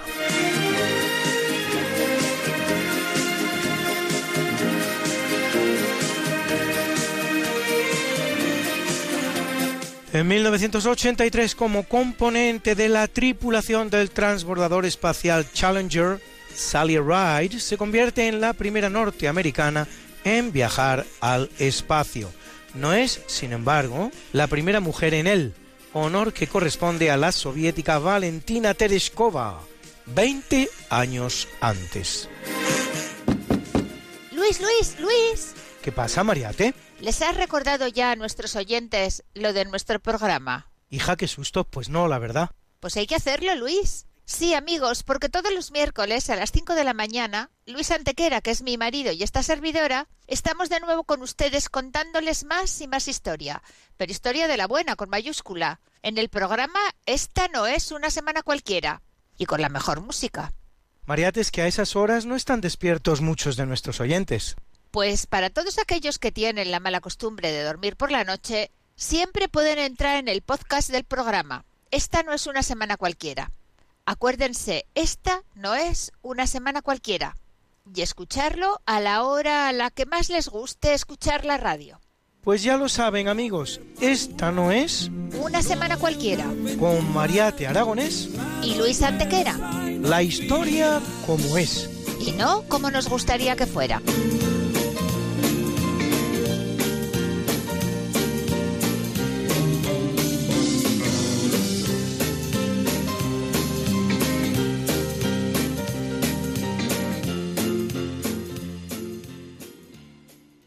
En 2004, los Estados miembros de la Unión Europea aprueban el proyecto de Constitución Europea, el cual sin embargo tendrá pésima acogida en los países que tenían que ratificarlo, votando una mayoría de ellos en contra, ora en el Parlamento, ora en los respectivos referenda convocados.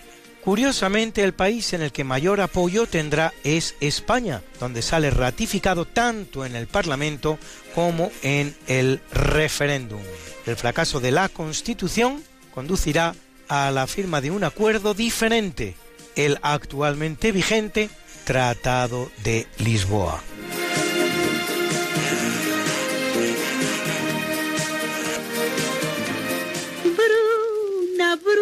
Nació María y está en la cuna, nació de día, tendrá fortuna, bordará la madre su vestido largo y entrará a la fiesta con un traje blanco.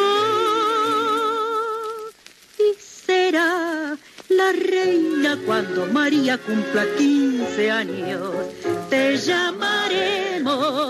Negra María, Negra María que abriste los ojos en carnaval. En el capítulo del natalicio en 1570 nace el organista y compositor renacentista español Juan Pablo Pujol, con gran éxito también allende nuestras fronteras, autor de varios motetes y misas como este bonito Laudate Dominum que interpreta el grupo Pro Canzone Antiqua.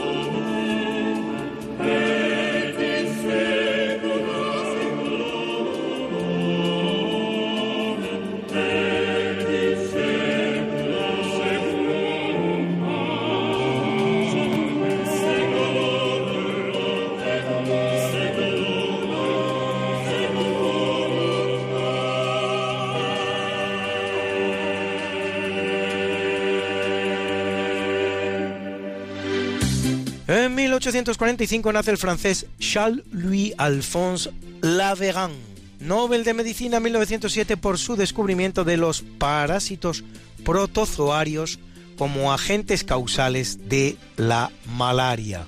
Y en 1918, un caso curiosísimo. Los dos el mismo día nacen dos Nobeles que reciben el Nobel el mismo año.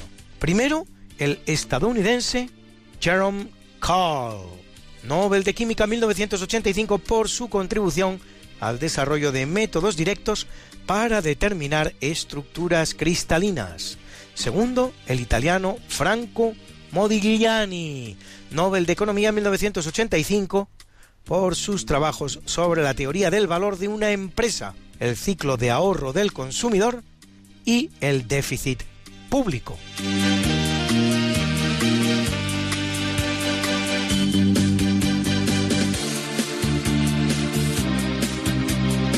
Y es un buen día para la pintura decimonónica española, pues en 1866 nace el gran pintor Marceliano Santa María, autor de numerosos retratos, paisajes y escenas históricas, con cinco obras en el Museo del Prado, como por ejemplo las maravillosas Las hijas del Cid o Angélica y Medoro. Y en 1873 lo hace Eduardo Chicharro, autor de las Bayaderas Indias, también en el Museo del Prado.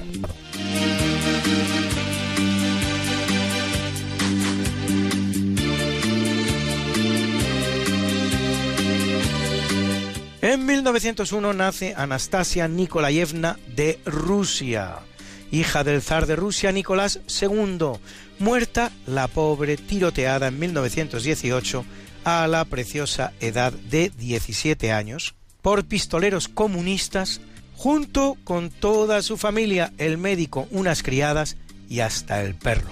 Durante muchos años circuló la leyenda de que había sobrevivido a la carnicería y varias personas se hicieron pasar por ella, pero el hallazgo de todos los cadáveres de la familia en 1991 despejó toda duda al respecto.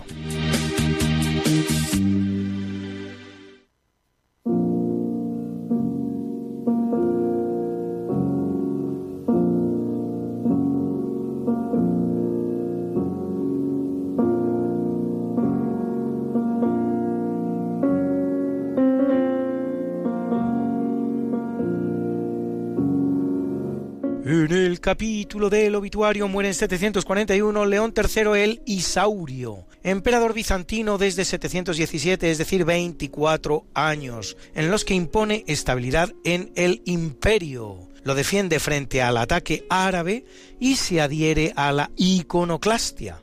De icono igual a imagen y clastia, destrucción. La herejía cristiana que consiste en la destrucción de las imágenes de vírgenes y santos, condenada en el segundo concilio ecuménico de Nicea de 787, que revoca así lo establecido en el concilio no ecuménico de Hieria de 754.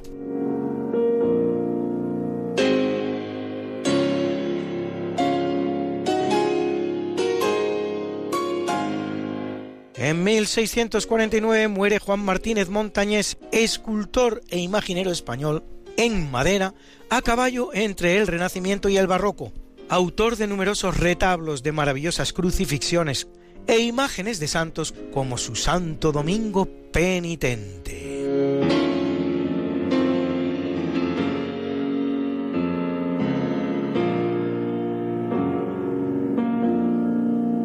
En 1650 muere Christoph Scheiner, astrónomo alemán jesuita que inventa el pantógrafo, mecanismo articulado para reproducir manualmente imágenes a mayores dimensiones, a escala en definitiva, que eso es lo que significa de pan igual a todo y grafo igual a imagen.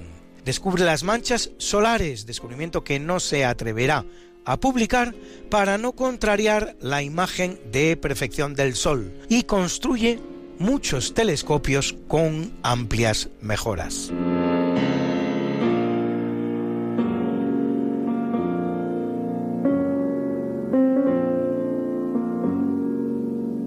En 1928 en el mar de Barents muere, al parecer en accidente aéreo, el explorador noruego Roald Amundsen, primer ser humano que pone el pie en el Polo Sur, cosa que logra en 1911, el cual forma parte ahora de una expedición para rescatar al explorador italiano Umberto Nobile, que se ha estrellado en el dirigible en el que volvía del Polo Norte. Amundsen nunca será hallado ni con vida ni sin ella. Nobile, en cambio, sí, rescatado por un avión sueco.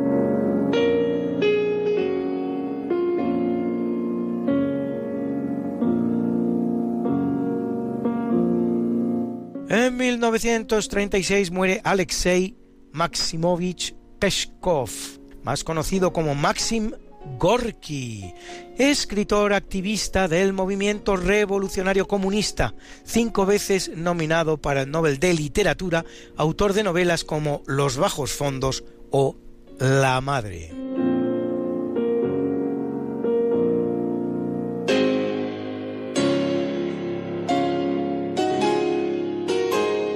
Y si antes hemos visto nacer a muchos Nobel, vemos ahora morir a otros, porque en 1971 fallece el suizo Paul Carrer, Nobel de Química 1937 por su trabajo sobre las vitaminas.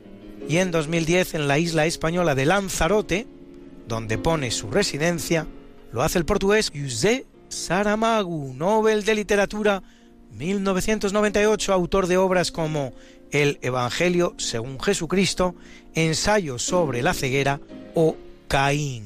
Qué linda está la mañana en que vengo a saludarte. Venimos todos con gusto y placer a felicitarte el día en que tú naciste, nacieron todas las flores.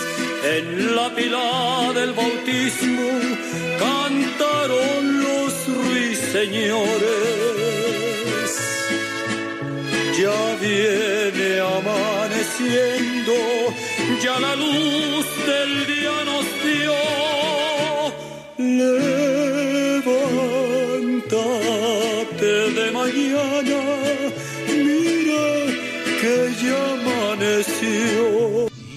Y felicitamos hoy al norteamericano Dudley R. Hirschbach, Nobel de Química 1986 por sus contribuciones sobre la dinámica de los procesos químicos elementales, que cumple 89. ¡Felicidades, maestro!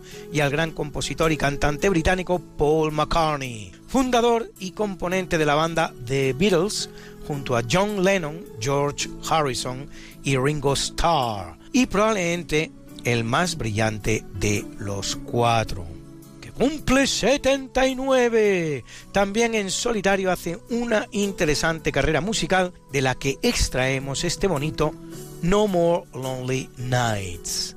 Ni una noche más solo. I can wait another day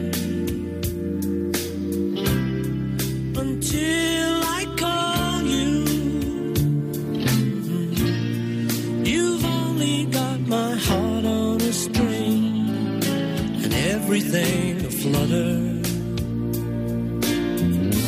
But another lonely night might take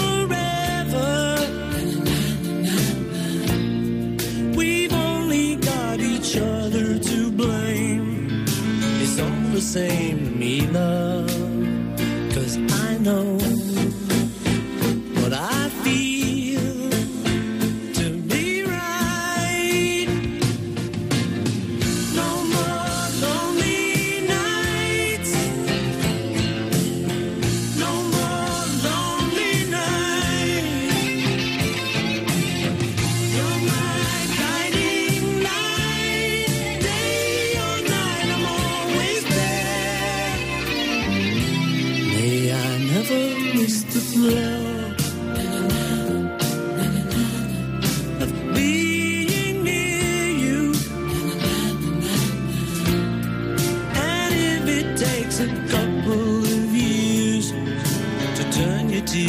laughter.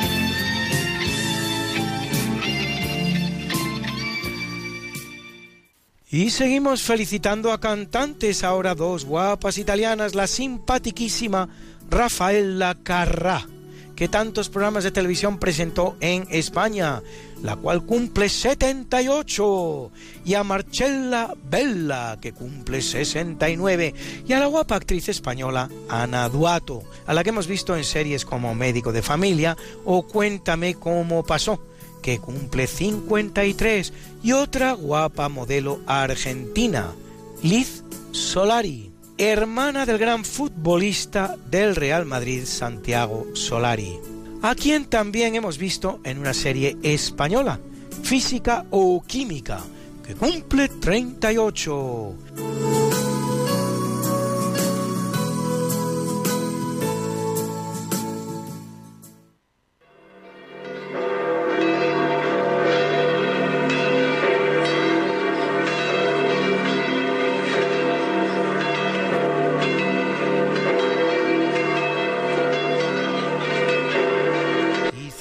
Iglesia Católica a Marcos Marceliano, Ciríaco, Paula, Leoncio, Eterio, Germán, Paulino, Equicio, Hipacio, Teódulo, Martiria, Félix, Emilio y Crispín, mártires,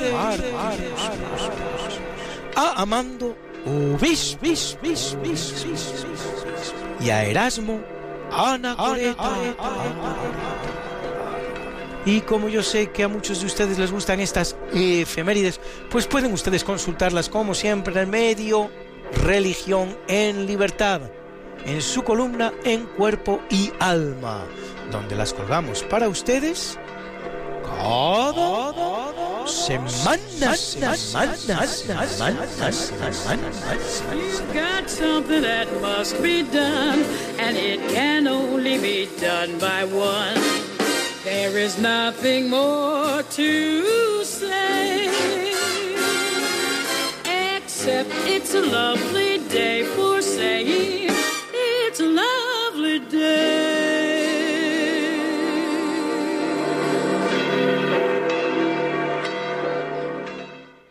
Pues muchas gracias Luis por esta interesantísima sección de efemérides que nos recuerda por qué hoy, 18 de junio de 2021, no es un día cualquiera.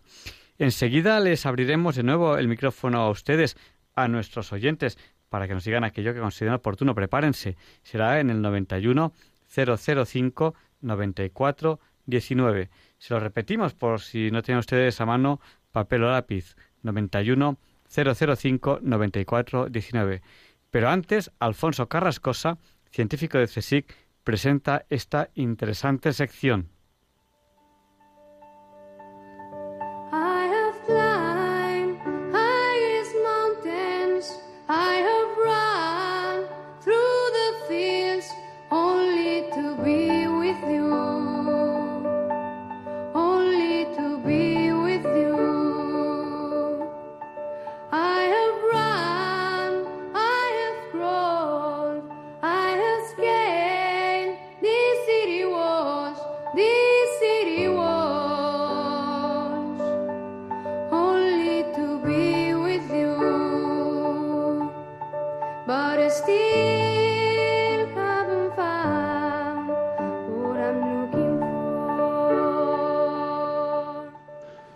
¿qué tal, queridos oyentes de Radio María?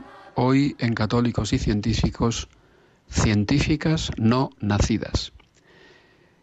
Nadie habla de ellas. Se suceden vez tras vez efemérides que nos ponen delante de situaciones que en ocasiones ni siquiera está bien argumentado el origen de las mismas, situaciones que tienen que ver con las mujeres. Pero realmente nadie habla de las mujeres que no nacen, las mujeres a las cuales no se las deja nacer y muchísimo menos habla alguien de eh, las mujeres que no dejándolas nacer habrían sido científicas. ¿eh?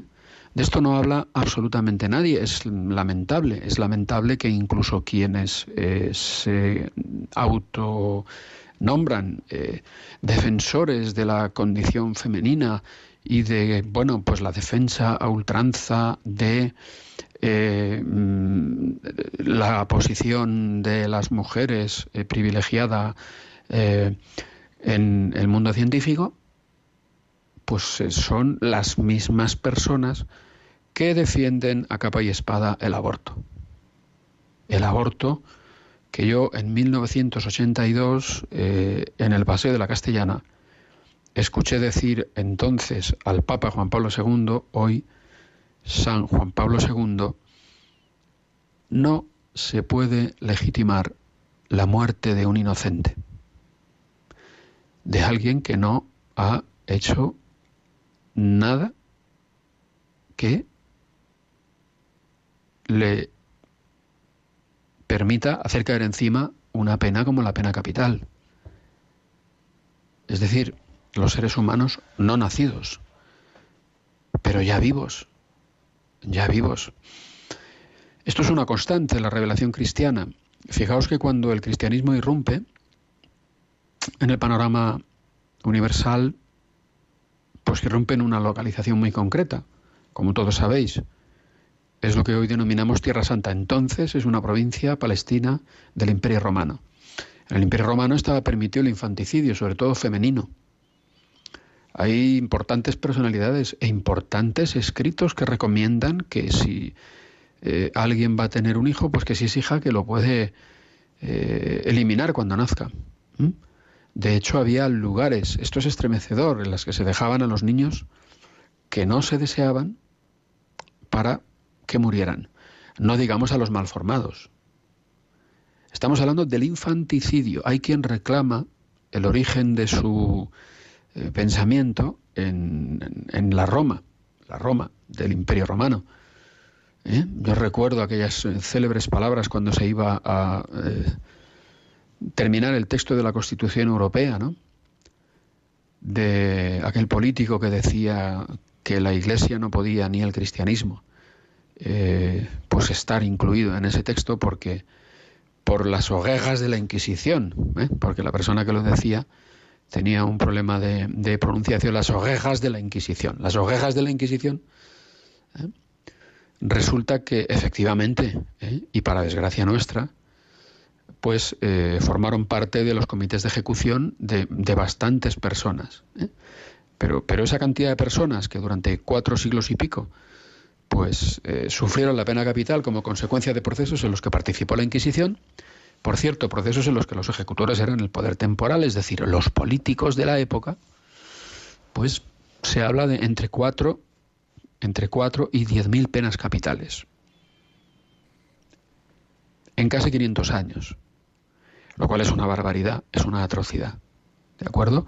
Y más me teniendo en cuenta ahora la cruzada del Papa Francisco contra la pena de muerte. Pero vamos a ver, en el peor de los casos, si hubiese participado en el ajusticiamiento de 100.000 personas durante cinco siglos. Vamos a ver eh, las cifras de, en fin, personajes, ¿verdad?, eh, tan, tan sumamente relevantes en la historia contemporánea como Stalin, como Lenin, como Pol Pot, como Mao Zedong, como Hitler, pues oyes, están ahí, están ahí en Internet, yo no las voy a decir. ¿eh? Todos tienen como común denominador que eran ateos. Decenas de millones de personas asesinadas. Ahí están esas cifras. Pero bueno, el caso es que para hablar de científicas no nacidas, pues no hay más que echar un poco mano de las estadísticas que están también publicadas. Las, científicas no nacidas, pues son aquellas cuya vida ha sido interrumpida apenas acababa de comenzar, porque desde el punto de vista biológico, y yo soy doctor en biología, creedme, no hay discusión alguna acerca del hecho cierto de que cuando un espermatozoide se une a un óvulo, allí hay una persona humana. Es decir, donde hay un cuerpo, aunque sea unicelular, ¿eh? hay una persona. Esto es impepinable. ¿eh? Y ya tiene todo dentro de sí para que si se le deja expresar, no, hay gente que dice, no es que cuando haya cerebro, no, mentira, mentira. O sea, eso, pero, pero vamos a ver, pero ¿quién es usted para decir eso? No, no, no, perdone usted.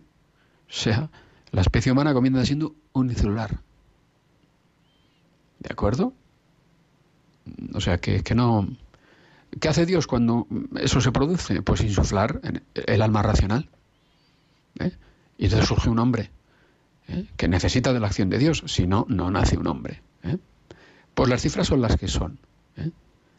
Las cifras son las que son, y las dice la UNESCO. ¿Y qué dice la UNESCO? Pues que el 0,1% de la población mundial ¿eh? constituye el colectivo de los científicos. ¿De acuerdo? 0,1%. Pues vamos a dejarnos llevar por las cifras. Cada año se estima que se producen en el mundo 60 millones de abortos. 60 millones de abortos. 60 millones de personas son sacrificadas en el vientre de su madre. ¿De acuerdo? El 0,1% de 60 millones, ¿eh? pues son 60.000. ¿Eh? El 0,1%, o sea, 60.000 científicos mueren en el vientre de su madre. Y de esos 60.000, aproximadamente la mitad, es decir, 30.000 30 mujeres al año, ¿eh? mueren en el seno de su madre y podrían haber sido científicas. Es decir, al año en el mundo dejan de nacer por el aborto 30.000 científicas. Estas son las cifras. 30.000 científicas dejan de nacer. Yo creo que habría que defenderlas, ¿no? Habría que defenderlas. Bueno, ¿y entonces en España qué ocurre? Bueno, pues en España ocurre que hay aproximadamente en los últimos años 100.000 abortos. 100.000 abortos, mujeres aproximadamente la mitad, 50.000. 50.000 mujeres son asesinadas en el seno de su madre. Se las mata en el vientre de su madre, ilegítimamente. El 0,1% de 50.000 son exactamente 50. Es decir, que en España, todos los años, dejan de nacer 50 científicas. Esas son las cifras. ¿Ah? Es decir, y ahora voy a haceros algunas comparaciones que también, para que nos hagamos una idea de lo que estamos hablando. ¿Mm? Cada año en España ¿Mm? Mm, se mata a 50 científicas en el vientre de su madre, que son muchísimas más que las científicas a las que dio muerte la Inquisición en toda su historia. Porque la Inquisición en toda su historia mató a cero científicas en España. La Inquisición española mató en toda su historia a cero científicas. ¿Y esto mm, consecuencia de qué es? Pues consecuencia de la apostasía de Europa. Que parece una cosa que no tiene ningún, vamos a decir así, eh, pues consecuencia perjudicial, en principio, pero bueno, ya estáis viendo la destrucción de la familia, ya estáis viendo el invierno demográfico, ya estáis viendo 100.000 personas abortadas todos los años. O sea, nos estamos, nos estamos verdaderamente ganando a pulso eh, algún desastre gordo, ¿eh? Porque esto no es gratis. O sea, 100.000 asesinatos al año no es gratis. No es gratis. Pero en fin, vamos a decirlo también, la misericordia de Dios es eterna. Verdaderamente las personas que hacen esto, que perpetran estos crímenes, no saben lo que hacen. No saben lo que hacen. 50 científicas menos al año por el aborto, 100.000 españoles menos al año por el aborto. ¿Qué deciros? Pues que Dios nos pille confesados. Vamos a seguir rezando. Vamos a seguir diciéndolo. Vamos a seguir esperando que el Señor toque los corazones de todas aquellas personas que ya han perpetrado abortos, para que puedan volverse al Señor, puedan descubrir, descubrir verdaderamente que no sabían lo que hacían, que Dios les perdona, que tienen un hijo en el cielo. Y vamos a ser todos conscientes de, las cosas que, que, estamos hablando cuando escuchemos a quienes nos dicen eh, lo que está sucediendo, siempre sesgado, siempre tamizado, siempre pues eh, orientado ideológicamente, o la mayoría de las veces, en los noticiarios, en los periódicos, etcétera, pues vamos a saber valorar, vamos a intentar valorar en su justa medida las cosas que estamos oyendo. 100.000 personas dejan de nacer en España por el aborto, 50 de ellas científicas. Estas son las científicas no nacidas. 30.000 en todo el mundo al año. 30.000 científicas no nacidas en todo el mundo al año. Pues que el Señor las tenga en su gloria y que haya perdonado los pecados de quienes las han abortado. Y esto es todo para hoy, queridos oyentes de Diálogos con la Ciencia. Alfonso Carrascosa, científico del CSIC.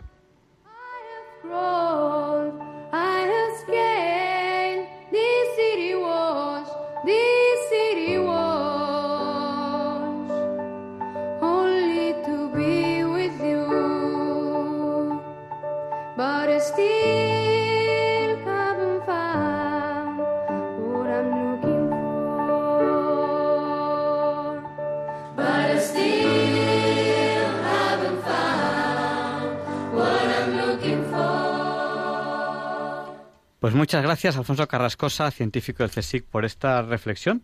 Que los números, números son, ahí están, y, la matemática poco, poca discusión tiene. Mira, tiene tanta razón, tiene tanta razón el profesor Carrascosa, que yo le, diría a nuestros oyentes que hicieran un esfuerzo de imaginación. En España hemos abortado a 3 millones de niños desde que se aprobó la ley del aborto. Ustedes, eh, esos niños, pues ahora tendrían 40, 38, 20, 15 años, un año, tres años. Hagan ustedes un esfuerzo mental. Imagínense su calle, su calle, la calle donde ustedes, el, el bar donde se toman el café.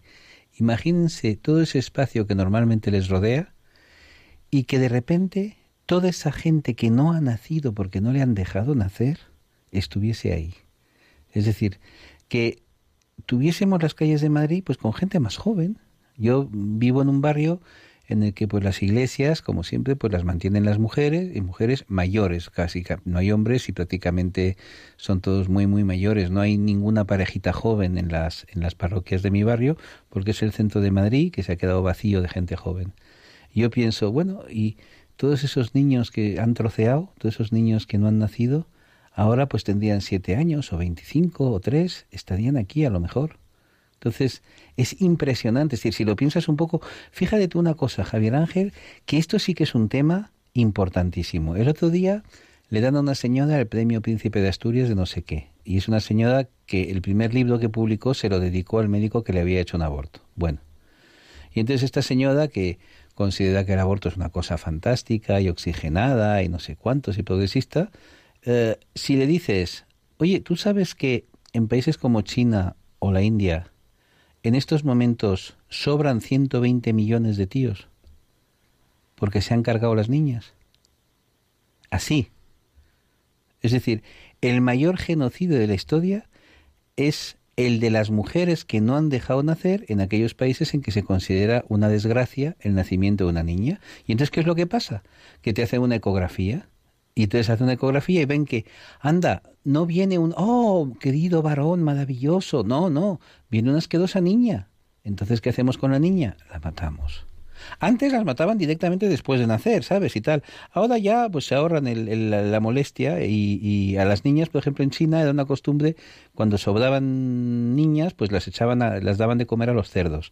Entonces, eh, la mentalidad es la misma, es decir, ahora en el occidente de raíces cristianas y filosóficas, griegas, no sé qué, bla, bla, bla, bla, pues hacemos lo mismo, damos de comer a los niños a los cerdos. Bueno, no hace falta, no los dejamos nacer. Entonces, los estaban las trituradoras, ¿no? Que tenía el doctor Morín, quiero recordar.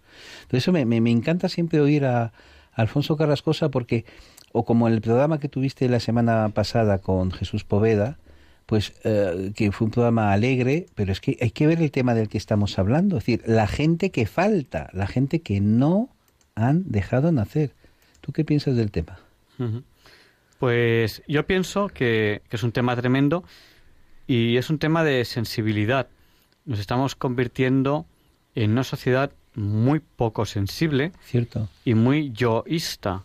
Eh, yo lo mío y, y sensibilidad frente a los demás, cero. Eh, y aquí cada uno a lo suyo y eso pues es- está teniendo consecuencias muy, muy graves. Eso que dices no es ninguna tontería, porque fíjate tú, El mayor, por ejemplo, el mayor problema que tuvimos históricamente para luchar contra la esclavitud era que la gente se había acostumbrado a que hubiera esclavos. Entonces tú eras una niña eh, cristiana, buena, que te ibas con tu mamá a misa los domingos y cuando volvías, pues ibas a la finca y el, el capataz de papá estaba pegándole latigazos al esclavo, ¿no? Al negro de, de papá. Y tú dices, qué, qué dura es la vida, pero no se te pasaba por la cabeza cambiar las cosas, no se te pasaba por la cabeza que eso estaba mal. A mí lo que me encanta de que haya gente como, pues, como tú, como el doctor Poveda, es que son capaces de decir en un momento en que la gente ha aceptado lo inaceptable, decir, oye, que el emperador está desnudo, esto no está bien, esto es una locura. Entonces, tú, fíjate, la gente lo fácil que se acostumbra a lo, a, lo, a lo monstruoso. Por ejemplo, cuando llegan los españoles a México, eh, ahí había una gran civilización. Estaban en la edad de piedra desde el punto de vista tecnológico, pero tenían un estado, tenían una, bueno, era una gente muy civilizada, pero que tenía costumbres mm, de sacrificio, de sangre, y entonces se sacrificaban a, a- sacrificaban a la gente y se la comían después. Bueno, pues eso era la costumbre. Oye, en dos generaciones dejaron de hacerlo. Cambiaron de costumbres. Eh, vamos a abrir el micrófono a los oyentes, pero tienen que llamarnos en menos de dos minutos. Nuestro número de teléfono es el 91 005 9419. Se lo repetimos. Menos de dos minutos ya. Por si, por si no tenía la mano. La aguja va corriendo. Papel o boli. 91 005 9419. Bueno, y mientras recibimos esta llamada, que ya veremos si entra a tiempo o no, sí, ahí tenemos una llamada que nos entra ahora mismo desde Madrid. Vamos a darle paso. Eh, buenas noches, ¿con quién hablamos?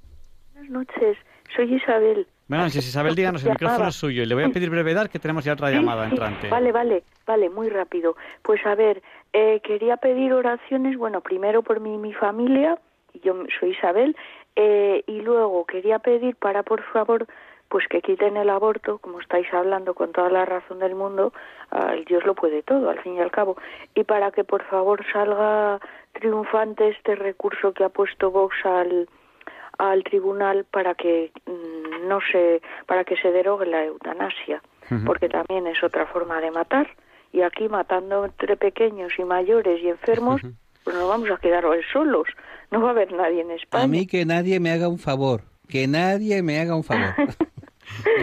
Isabel, eso, eso haremos. Re- recemos por el respeto a la vida en todas las edades. Muchísimas gracias. muy bien gracias buenas noches Bueno, vamos a dar paso ya a otra llamada que nos ha llamado al 91 005 94 19. Don Francisco de Puchena, le vamos a pedir que sea muy breve. Díganos, Lance. Muy bien, sí. Pues felicitar a usted sacerdote, ¿no? No, no, yo no soy sacerdote. De momento. Ya, ya. Vale. Felicitar el programa tan maravilloso. ¿eh? A usted y a todos los radio oyentes. Pues muchísimas gracias, don Francisco. Buenas noches y que Dios les bendiga. Buenas noches. una- una- un abrazo muy Adiós. fuerte. Eh, Igualmente, adiós. Oye, qué majos son estos oyentes, ¿verdad? Sí. Pues nada, Luis, tenemos que terminar ya el programa de hoy. ¿Quieres Eh, que te ponga una canción romántica o no? Eh, después de la despedida, me- vamos a escuchar una canción romántica que nos va a poner Luis. Co- eh, para, pues nos despedimos rapidito. Hasta la semana que viene, si Dios quiere. No nos olviden en sus oraciones. Recen por Marta, que tiene que pasar de curso.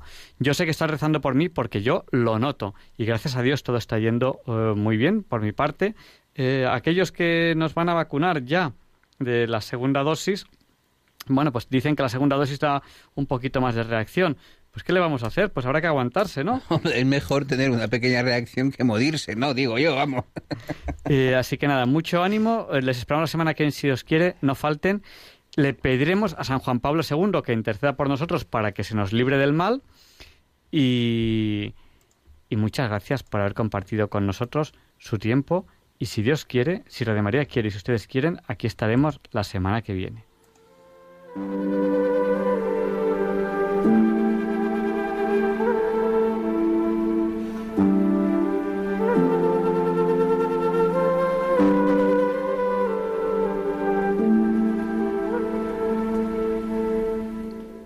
Y así concluye en Radio María el programa Diálogos con la Ciencia. Dirigido por Javier Ángel Ramírez.